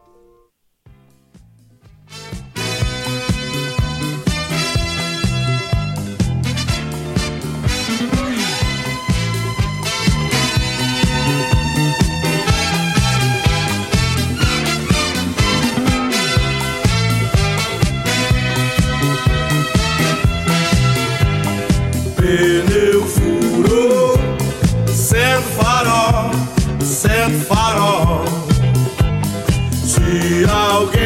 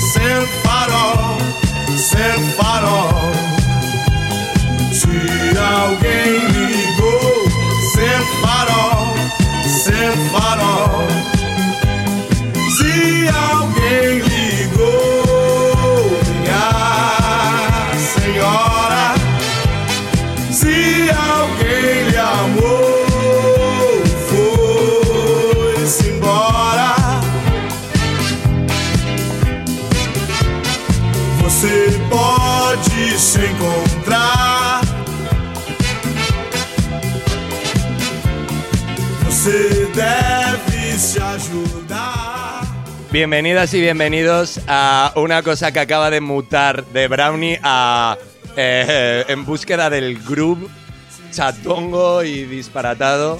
Madre mía. eh, bueno, yo es que soy súper fan como, como, como DJ y aquí en Madrid además que se, que se estila tanto el disco y, y demás, a mí, a mí, me, a mí me parte la, la cabeza. Oye, pregunta, pregunta ruptura, total, porque esta mañana, eh, dándole, dándole una vuelta a ver pues qué foto elegía tuya para, para hacer un poquito la promo en redes y demás, te he visto con eh, una foto con una con una bueno con, con una, una chaquetilla o algo pero que te la levantabas y tenías debajo la, la camiseta del Palentino. ¿crees que es buen momento para hacer para hacer un homenaje a Casto y que, y que todo, todo el mundo que no conozca el Palentino debemos un chin chin por démosle un Para, para, para, para, para, para, para, para, para, para, para, para. Claro, claro, hombre, claro. Vamos arriba, claro, claro, claro, por la Pachamama y por Casto. Claro, Y por. Castro, rest in peace, tío, rest in peace, Castro, tío. el, el- el caballero, el caballero en Madrid que eh, de un garito súper bueno. También hubo, hubo un, un gran director. eh, Explica, explica, porque, explica porque Vale. hay mucha gente de Argentina que, que no, no sabe lo que es el palentino, hermano. Bueno, el Palentino. El Oye, Palen- para, para, para, pause. Booze. Eh, ¿Puede sonar música de fondo mientras Está eh, sonando, está sonando música. Lo que ha pasado, tío, es que como.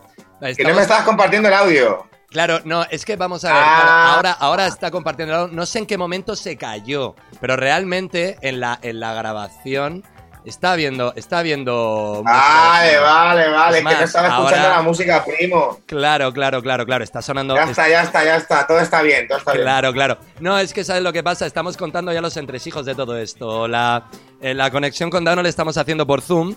Y es que yo creo que nos hemos pasado absolutamente del tiempo que permite Zoom. Y entonces, pues seguramente pues me haya quitado el. quitado el.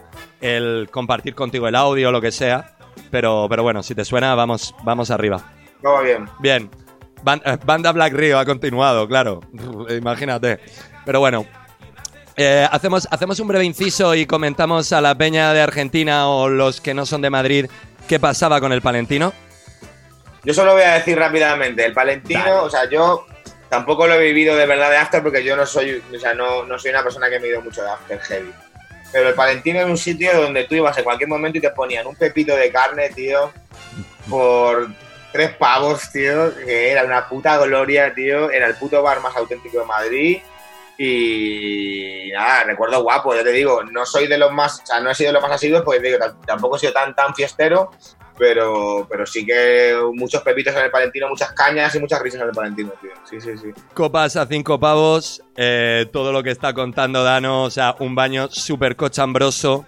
Eh, estaba, tan, estaba tan cargado siempre que, mm, eh, que bueno, que Casto, que era uno de los dueños, eh, para avisarte de que ya tenías tu pedido, tu cerveza, tu pepito o tu sándwich mixto, te tiraba pistachos para que te enteraras. Te tiraba pistachos. Real. ¡Pistacho! Que ya tienes aquí tu movida. Y Real, el, tío, el real. Palentino, eh, momento, momento reivindicativo, el Palentino fue, eh, bueno, fue castigado por la gentrificación totalmente. Porque se fue al carajo, está en el centro de Madrid, en la calle Pez. Y, y bueno, ahora lo agarraron otros tipos que mm, mantuvieron el tema del el- el El nombre nombre, del tío, muy- pero nada que ver. Y es que todo también se, se hizo ya recontra famoso, y con esto termino, porque no quiero aburrir, eh, con que, mm, bueno, Macaulay Culkin llevaba una camiseta del Palentino en Nueva York y eso le hizo súper famoso. O sea, Pues no, ahora yo, yo te voy a dar un dato. ¡Ay, y después hay otro dato, ¿eh? Dato el dato cinematográfico, Dano. Mereces, mereces el dato cinematográfico, por favor. Silencio. ¿Qué va? Alright, so, hold on, ready, get, get ready for this shit. La camisa del Palentino la diseñaron mis colegas, eh, Gonzalo Ergueta, eh, con el César, Ajá. Y no sé si está Lucas metido por ahí, pero son chavales de Madrid que viven en Nueva York, ¿vale? Entonces, Ya, vale, la foto de Macaulay Culkin y otras fotos más son fakes, son fotos de mentira que hicieron ellos y las subieron y se publicaron en, en la, en todas las revistas de moda, en la Vogue en todos lados. Y, to- y la peña se pensaba que Macaulay Culkin llevaba una puta carrier para el tío, pero era mentira, hermano. ¡Boom! Claro, claro, claro, claro. ¡Ostras! Eh, Acabo de desvelar un secreto de Estado, tío. claro, pero, claro, oye, claro, claro. Claro, claro. Des- descubriendo bulos, descubriendo bulos en busca del groove. Aquí tu programa de, Ah. de la- del confinamiento. Eh, ¿Qué tema? Bueno, Esto aparte. que suena, para la peña que está ahí, esto que suena de fondo es del disco. Es del esto sí es del disco de la.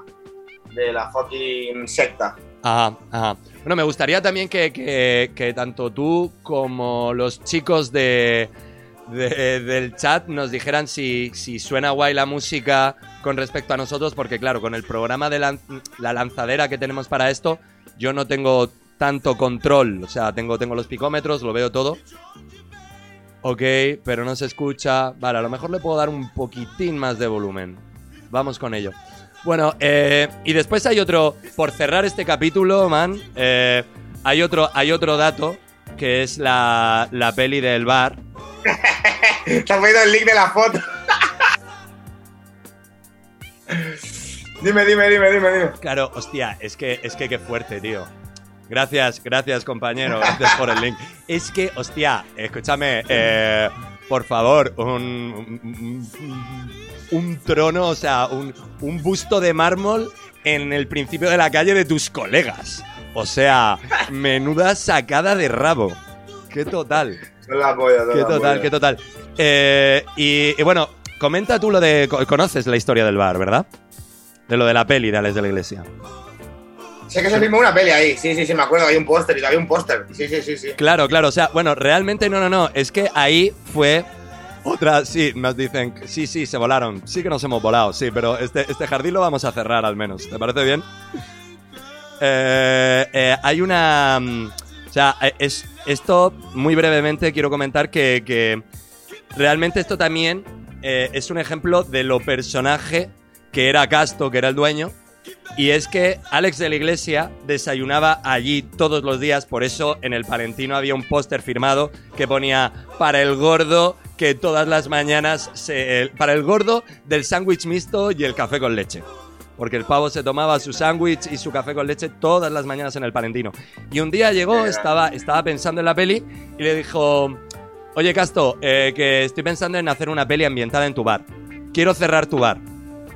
¿Cuánto, cuánto me pides? Digo, tengo tanto.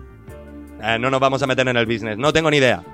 Y de repente, eh, el casto llegó y dijo: ¿Qué? Mira, tío, por todo el dinero que me des, o sea, por mucha pasta que quieras darme por esto, ¿vale? Si lo mantengo abierto, voy a sacarle más pasta. Así que te vas a comer un ñordo y no te voy a dejar mi bar para que hagas sí, la sí. peli ambientada en mi bar. Sí, eso lo había escuchado, esa historia la había escuchado, es increíble. Entonces, los exteriores son, la movida es que los exteriores son el bar, pero los interiores son un set. Total, total, total. Así es, así es. Oye, y, y bueno, por mi parte, nos hemos roto todo el protocolo. Eh, Dano, Dano continúa con cerveza. Me están entrando ganas de, de ir yo a por una, ya que, ya que hemos roto Mano, todo. corre, corre, corre, que da igual. Eh, Da igual, da- qué- quédate con los pibes igual. contando algo, que me va a sacar una birra. ¿Va? Dale, dale, corre, corre, corre. A ver, chavales, ¿qué pasa? Take over. Take over.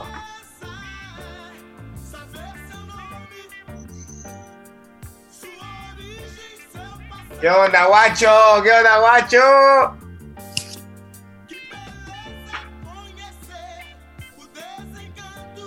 Ya, me toca hacer un Twitch, eh. Me toca hacer un puto Twitch, chavales. For real, for real.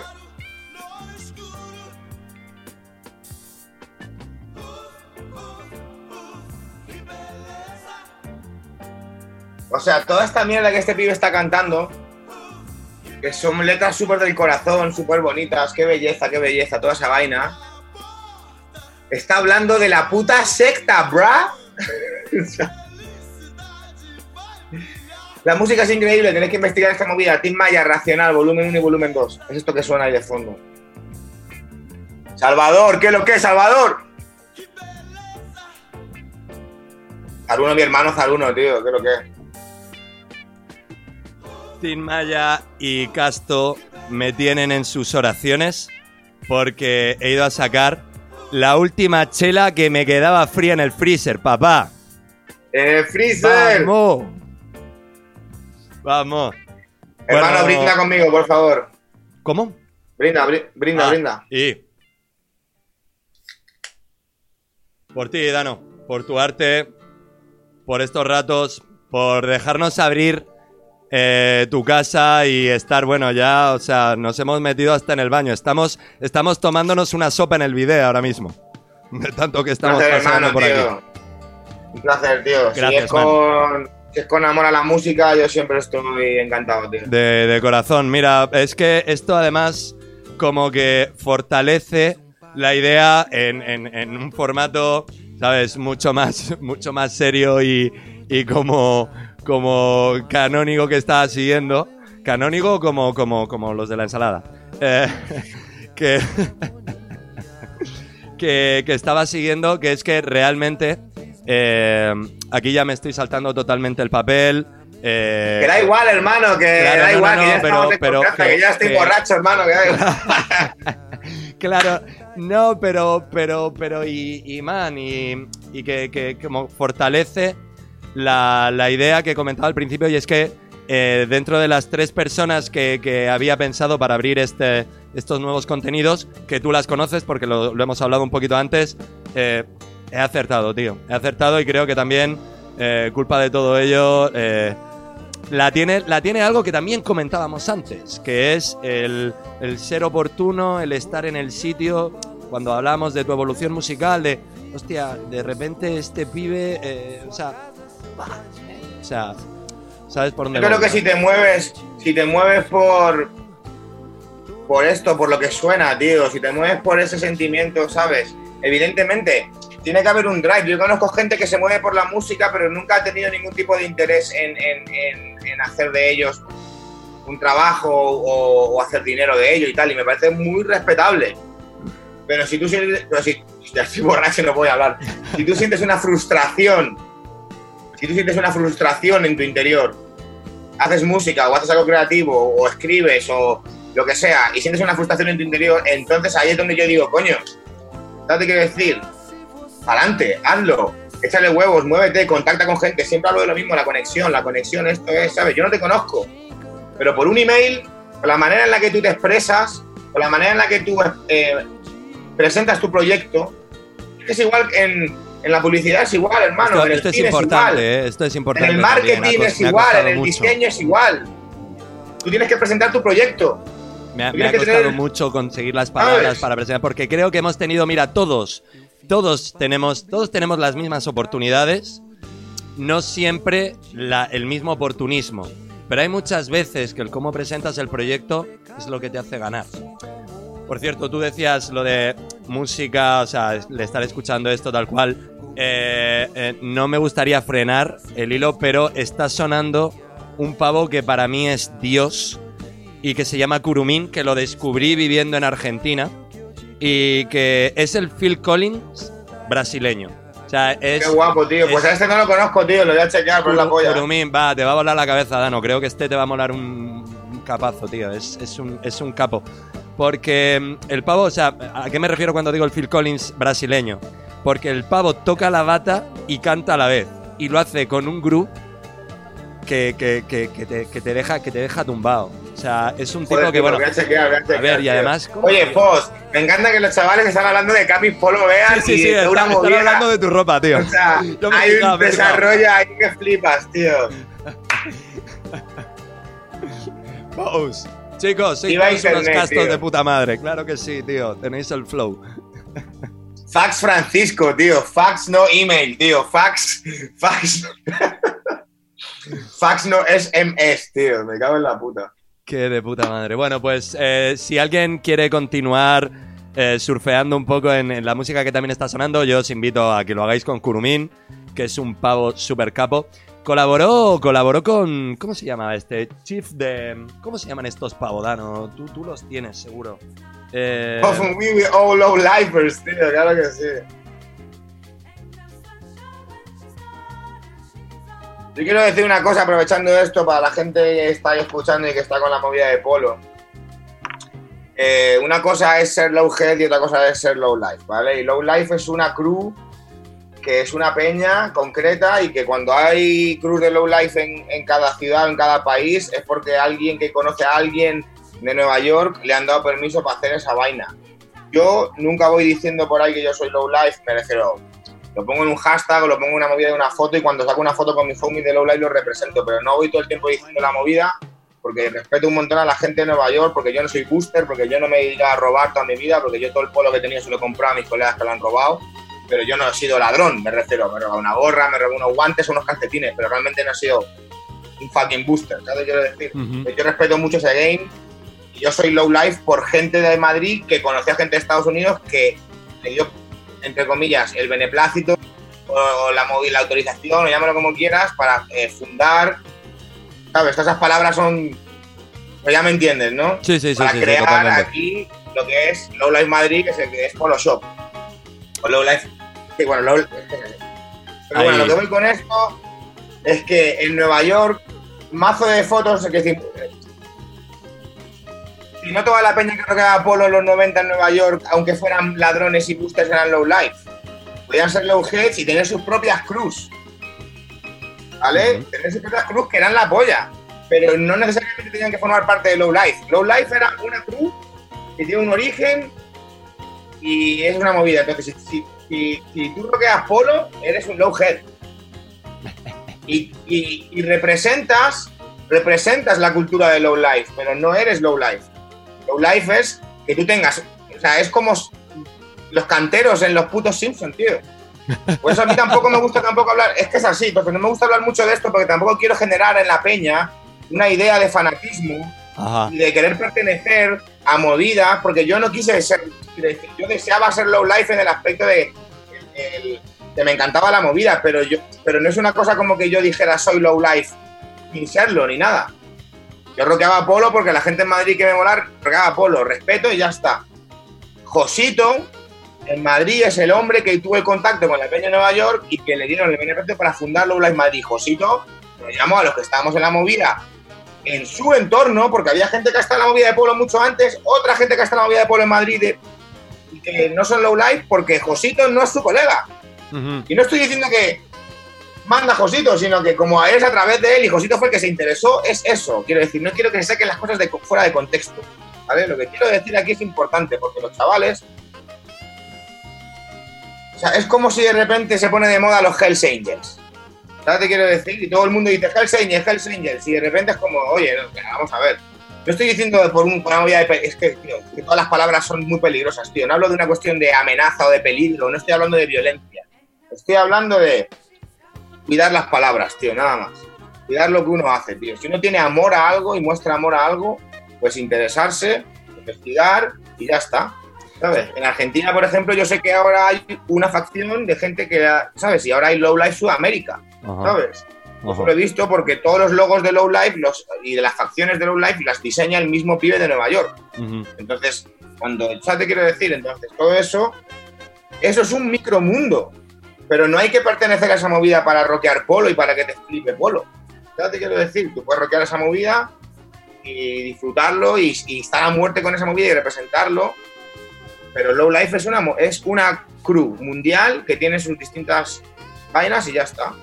Yo tengo sea, la suerte de, de ser parte de Low Life Madrid por Josito. Ajá. ¿sabes? Ajá. Yo no, yo no fui a Nueva York a buscar ese contacto. Yo no, ¿sabes qué quiero decir? Sí, sí. Por eso yo no, no hablo tanto de la movida o todo el tiempo voy diciendo la movida y tal, porque no quiero dar una falsa impresión, hermano.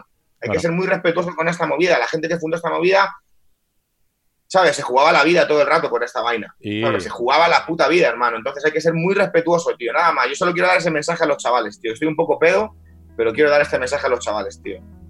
Hay que ser respetuoso con la movida y ya está, tío. Y si tú eres booster y si tú robas y robas polo, eres un booster y eres low head. pero no eres low life. Eres low life si tienes alguien, o sea, si tú conoces o has hecho el trabajo, has hablado con la peña de Nueva York o te han hecho low life alguien, ¿sabes? Ujú. Son- Representas la cultura low life, pero no eres low life. Pero esto no quiere decir que no ser low life está mal. Repito, esto es lo importante de lo que quiero decir hoy. Lo importante de lo que quiero decir ahora, perdón, que estoy borracho, pero quiero decir esto. Lo importante es no, lo importante no es ser low life o no, lo importante es ser low head y serlo con respeto. Ahí va, Ya está. ahí va. Lo importante es ser low head y serlo con respeto. Y algún día un colega o tú o alguien contacta con alguien de Nueva York y lo que sea y te meten en la movida, puta madre, tío. Eso Claro. no te quita ni te da valor. Ah. No te quita ni te da valor, lo digo por tercera vez, no te quita ni te da valor como low head. Tú eres un puto low head, si lo haces con respeto y lo representas, ya está. Nada más, fin. Perfecto, y con este cierre yo te hago una pregunta. ¿Y esto, este concepto es lo que querías transmitir? ¿Este mensaje es el que querías transmitir en el videoclip que hiciste con, con Lil? ¿En el que se estaba mostrando todo esto? No tanto, en ese vídeo quería transmitir más que es una cosa que está ahora eh, visible, que está ahora siendo recreada por chavales jóvenes y que se ve y que mira están Sí. hablando de eso y no creo que haya mucha gente bueno puede ser no es que no quiero es que no quiero hacer, hacer pre- presunciones pero que, que no son gente de 30 palos ¿sabes qué quiero decir? Creo y eso significa que es una cosa que continúa ¿no?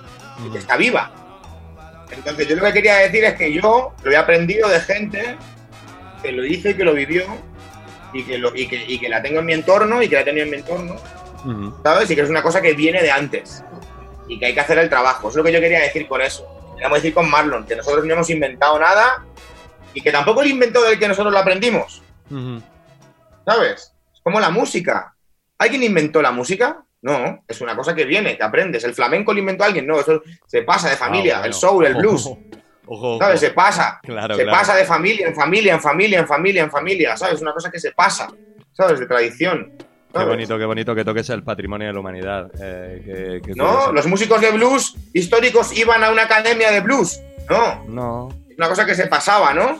Bueno, y todo, todo el Southern, todo el Southern América y, y toda, y toda esta cuestión racial que, que cuesta mucho, que cuesta mucho verla hasta, hasta que no te metes un poco y te pones a investigar de verdad. O sea, hay que realmente hacer dig en toda esa movida para entender incluso también la idiosincrasia americana y no solo en la música. O sea, tú que estuviste viviendo en Nueva York, está, venimos de hablar de todo, de todo el concepto de la ropa y el choleo y todo esto, y es como, pa, man. O sea, cuesta mucho. Al final, al final, has visto, a mí me está, me está llevando al mismo concepto que hablábamos antes con el concepto de la producción.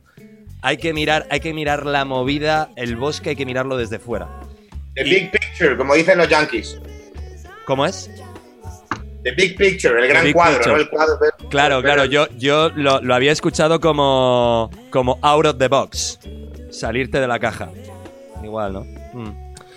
Bueno, eh, yo creo que además eh, eh, viene, viene al pelo, retomando la autovía principal, una frase que, que- que me ha hecho mucha gracia. Dale, pongámonos serios, pongámonos serios. No, bueno, o sí o no, da, un poco igual. Está, ah, está sonando jamón brasileiro. Hemos hablado, por cierto, que si no lo digo me muero. Eh, Curumín, el Phil Collins brasileño. Eh, Luego pásame esa vaina, luego, luego pásame ese dato, Te ¿eh? paso, te paso esto encantadísimo, porque además es uno de mis, de mis artistas brasileños favoritos. ¿eh? Encima yo como baterista y, y él que le pega muchísimo. Bueno, a ver, el, el disco de Samba, bla, bla, bla, déjame que vea. Japan Pop Show lo editó en el disco, en el sello de Black Alicious. Y en todas las cosas tiene dos colabos de Black Alicious en ese disco. O sea, es un pavo que está también muy conectado con, con la movida del hip hop americana y hace algo que realmente le invito a todo el mundo que, que esté aquí escuchándonos que, que le pegue una oreja porque es un absoluto disparate. Y, y querría continuar con algo que, que lo vi ayer, me hizo mucha gracia. Además aprovecho para mandarle un beso porque lo escuché, bueno, lo vi, lo vi en el Instagram de, de una revista independiente de aquí de España, que la hacen desde Barcelona, que es eh, Central Sign, con la cual yo colaboré, hice un par de mis tapes y, y bueno, Sí, sí, conozco, conozco. Tienen, ¿No tiene base también en, Las Palmas. en Latinoamérica? No, en Las Palmas de, en Las Palmas de Gran Canaria. Son Pero dos pavos, son dos pavos, uno en Varna y otro en, en Las Palmas. Y Pero uno de ellos no es latino. Sí, es colombiano. Es colombiano, se crió, se crió en las, se crió en Las Palmas y se mudó a. Varna. Y un Vale. poco en, en ese pivotaje Barcelona, Las Tengo- Palmas de Gran Canaria. revista- tengo una revista por ahí que nos pusieron un. que, que nos publicaron como un artículo con, con Scientific. Ajá. Me acuerdo.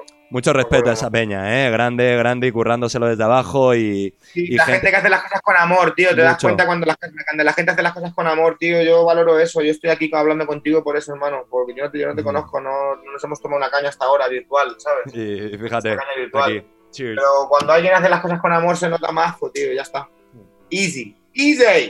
Pues el abrazo que le mandamos a la peña de Central Sign y, y escuché, bueno, perdón, vi y me hizo mucha gracia como, como un, un, un advice de estos de, de- de parada de, de ómnibus para continuar con, con, el, con el palique latinoamericano eh, que decía This quarantine is temporary, good time is forever.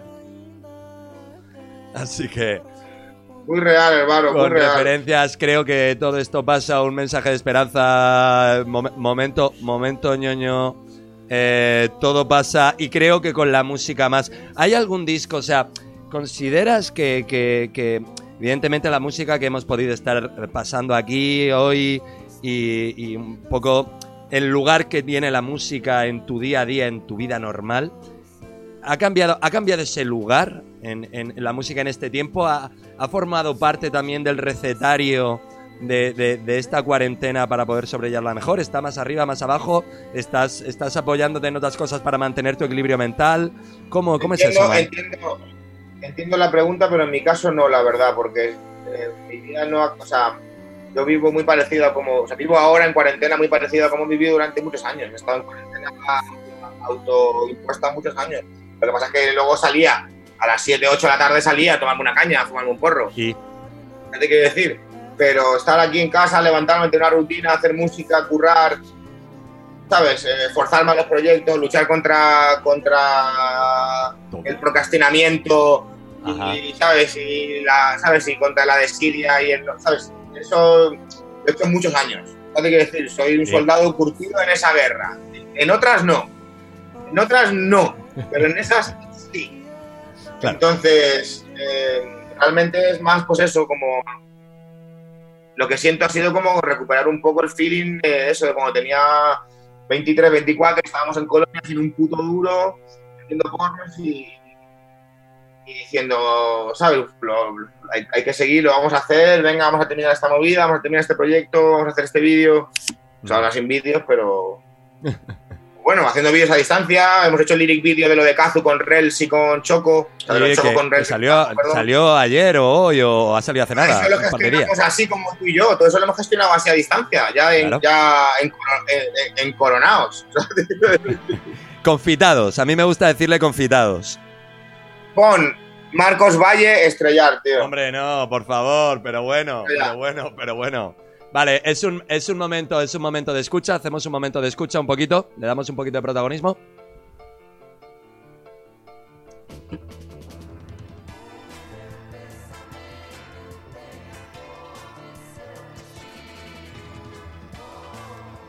Bueno, esto es un tema que además mm, eh, eh, yo también sampleé en mi banda y, y se merece el comienzo de toda buena fiesta. Así que vamos a darle play un segundito y volvemos enseguida. ¿No crees, Dano? Ya, dale, papo, dale, dale. Suena estelar de Marcos Valle.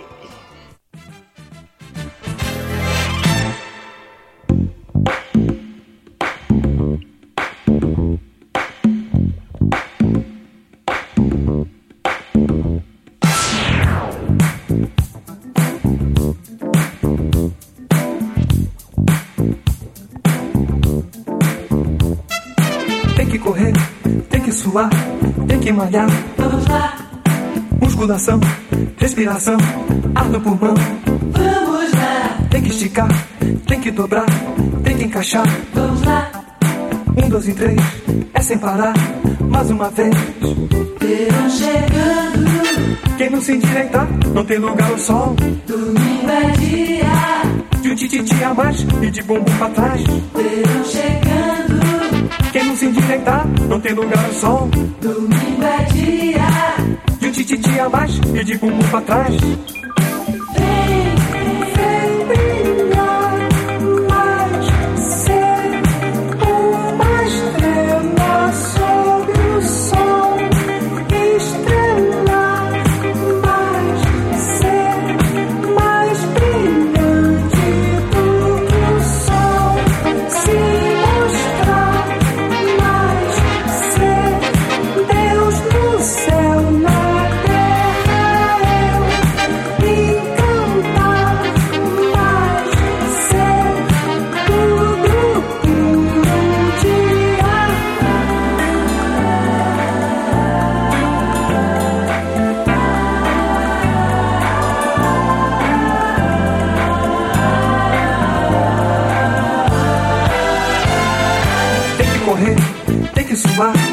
Que malhar.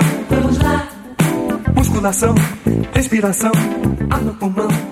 Qué absoluto temarral. Dios mío. Sacó disco hace poco, por cierto. Ah, sí. Sacó disco hace poco con además una peña que, que a mí me, me mola, me mola bastante, siempre en 2019. Con una peña que es Far Out Recordings, que además, fíjate, mm, me lleva, me da pie a, a comentarte, tú conoces a los Fatoruso, a los hermanos Fatoruso, los uruguayos. Eh, hombre. Vamos arriba con esa mierda.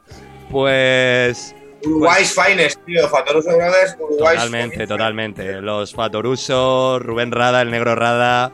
Eh, yo soy muy fan, particularmente también de, de Martín Buscaglia, que es un pirado total. Y, y bueno, hay, hay un- ¿Cómo? Hay un... Que en Buscaglia me pillas, tío. No, no te he escuchado, perdón, Dano, tío. Que en Buscaglia me pillas, tío. Ah, Busca bueno, Buscaglia es un autor eh, muy colgado, muy candombero, muy buen músico. Te lo pasaré después porque, mira, va un poquito en la familia de Curumín, de lo que hablábamos antes, ¿no? Ok, ok. Pero en cualquier caso, eh, todo esto viene por Far Out Recordings, que tiro aquí la data. Y es un inglés que es un pirado por la música brasileña y sobre todo es un motivado de. Es un motivado de lo que, de lo que está pasando con el nuevo MPB.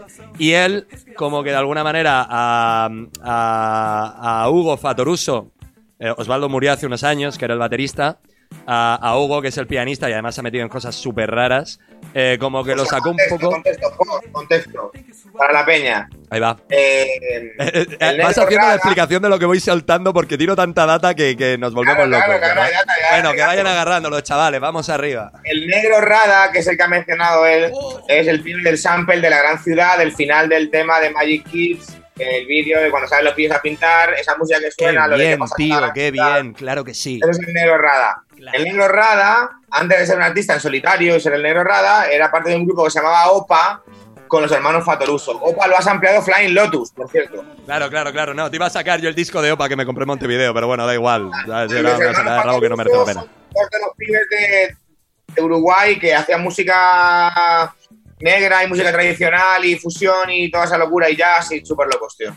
Sí, sí, sí, sí. Bueno, claro, sí, claro, claro. Es que es, es genial. Claro, el- me he acordado, me he acordado del Magic Kids, que claro, tú sampleas esa movida ahí. Y bueno, y después también una cosa que hemos comentado off the record y creo que, que la gente que nos siga escuchando es interesante.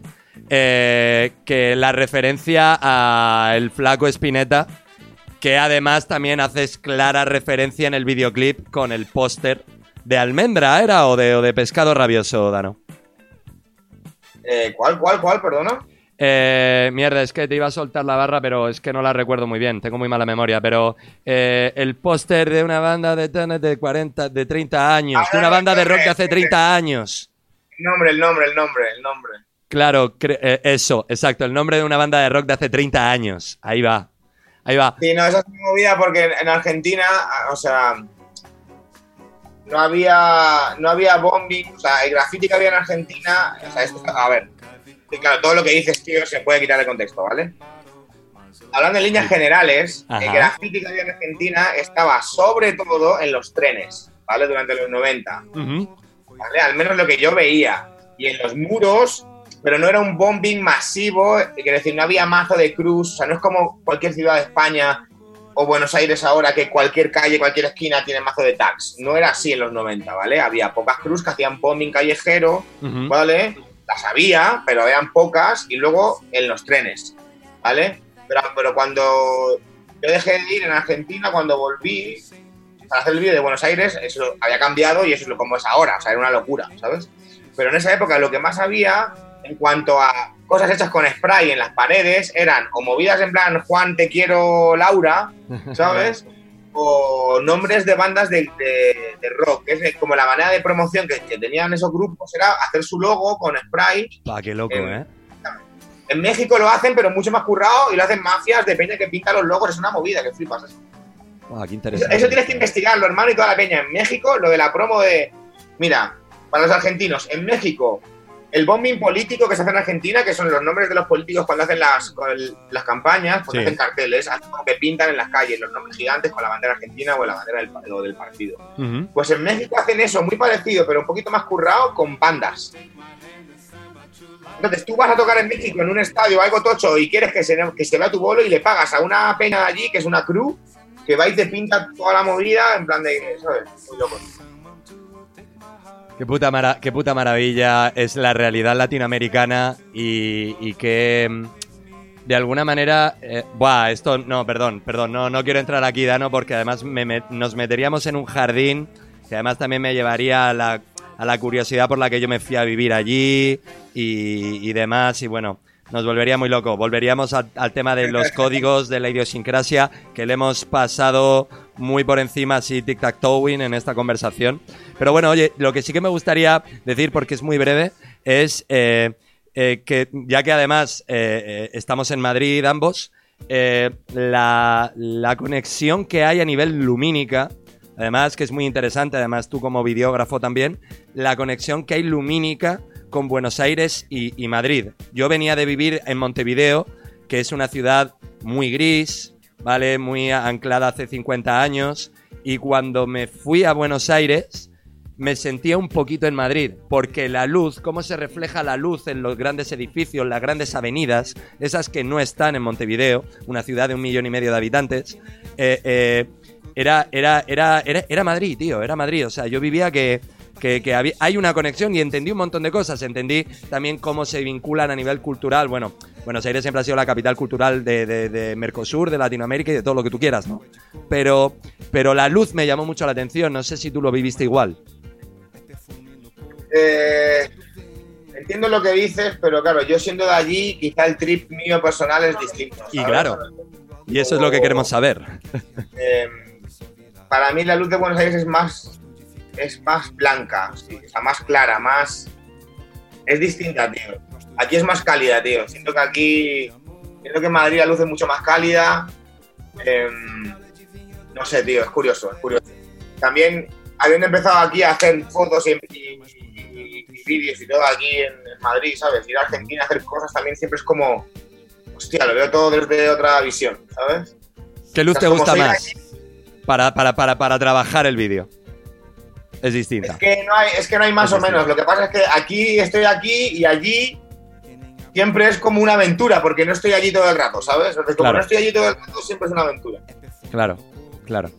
Joder, eh, qué guay. Oye, pues eh, yo creo que, que llegamos, nos estamos acercando a las dos horas y es un momento muy interesante para, bueno, porque también lo decía un señor que nada tiene que ver con esto, porque además creo que ninguno de los dos ni de los que nos están escuchando eh, somos terriblemente fans de ellos. To- todo el respeto, todo el respeto para él, pero el cantante de Rem decía, lo importante de ir a una fiesta es saber cuándo hay que irse. Así que... Es, es buena frase y, y a mí la verdad es que me gustaría sobre todo eh, eh, a, un, a un nivel particular me gustaría mm, darte mil y mil millones de gracias porque esto que ha empezado siendo una cosa que además ha tenido un montonazo de problemas técnicos al principio, eh, desde que se me ha ido la luz, desde que porque se me ha ido la luz se me han cruzado las IPs y entonces no me dejaba lanzar el streaming, desde que o sea, eh, gracias. Gracias sobre todo por haberte por, también haberme puesto tan fácil lo que yo quería conseguir con, con estas entrevistas que además se han, se han, se han bastardizado totalmente porque hemos hecho un, un mano a mano del cual estoy encantadísimo. Eh, es un Let Into the Groove. Ha dejado de ser eh, eh, Brownie cerquita para ser un Let Into the Groove. Y me encantaría darte las gracias por conocerte así, por, por hacer este ejercicio de humildad, por haber también tirado tanta data, además también siendo consciente de que, de que eres, un, eres un altavoz, eres un amplificador de todo esto, eh, en base al trabajo. Quiero recalcarlo y esto también es un ejercicio de respeto. En base a todo el curro, todo el laburo que le han metido pila y, man, te mereces, te mereces todo el amor que te puedan dar, te mereces que nunca te falte de nada y sobre todo menos música, man. Ah, que es como cierro yo mis, mis movidas, que no os falte de nada y menos música. Y ahora, añadido a eso, es que no te falte de nada y menos música, ojo, y que no te tosan. Que no te Que tosa no te nadie. tosan. Que no te tosan. Nada, hermano, muchas gracias de verdad, tío. Mucho ánimo. Eh, prepárate porque las que tienes delante van a ser así o, o peor, seguro. Porque ya te digo. Y aparte, esto es lo que mola, tío: que la peña se esté cómoda, tomas una birrita, fumarse un porrito, un cigarro, lo que sea y, y estar chill y, y hablar de música, tío. Al final, cuando hablas con músicos, tío, lo que, lo que compartimos en la música, tío. Y si eres capaz de conectar con la peña por la música, ya lo tienes todo hecho, compadre. Así que te doy ánimo, te doy fuerza que seguro que lo haces de puta madre, tío, y ha sido un placer. Y nada, tío, a todos los chavales y a toda la gente que está ahí escribiendo Ahí y va. diciendo movidas, tío, muchas gracias de verdad. Os he escrito ahí, de verdad, sois toda la polla. Eh, mucho amor, eh, cuidarse, cuidar a la gente grande, a la gente vieja, a los padres, a los abuelos y, a los vecinos, tío, estar atentos a la gente que tenéis cerca, tío, y nada, cuidarse, a todo, el mundo cuidarse mucho, cuidarse mucho, mucho. Hacemos, hacemos un cierre oficial, ahora, ahora hacemos nuestro cierre que te tire, que te tire todos los datos que nos hemos estado pasando. Pero sin duda, sin duda, ya te has adelantado. Sea, mis gracias no solo son particulares, creo que son gracias de toda la gente que nos ha seguido hasta aquí, que ha pasado este ratito de el, el 31 día, 31 o 32 días llevamos en España confinados. Bueno, no lo sé. Estamos ahí. Eh, chicos, todo pasa y mejor con música. Así que un mensaje de esperanza y un abrazo muy grande de estos dos que se han conocido así y que, y que la magia ha llevado a que estemos aquí un ratito charlando con todos y encantados de la vida porque al final la vida es esto. Había, había un escritor eh, americano que decía, disfrutemos mientras nos comemos el sándwich. Ese sándwich de mierda, pues disfrutémoslo. Bueno, pues eso es lo que hemos hecho hoy aquí. Un, Chicos, buenas noches, muchas gracias, hermano, de verdad, un placer. un abrazo, muchas gracias a ti, Dano. Un abrazo para todos y todas que estáis allí. Nos vemos, que nos falte de nada. Chao.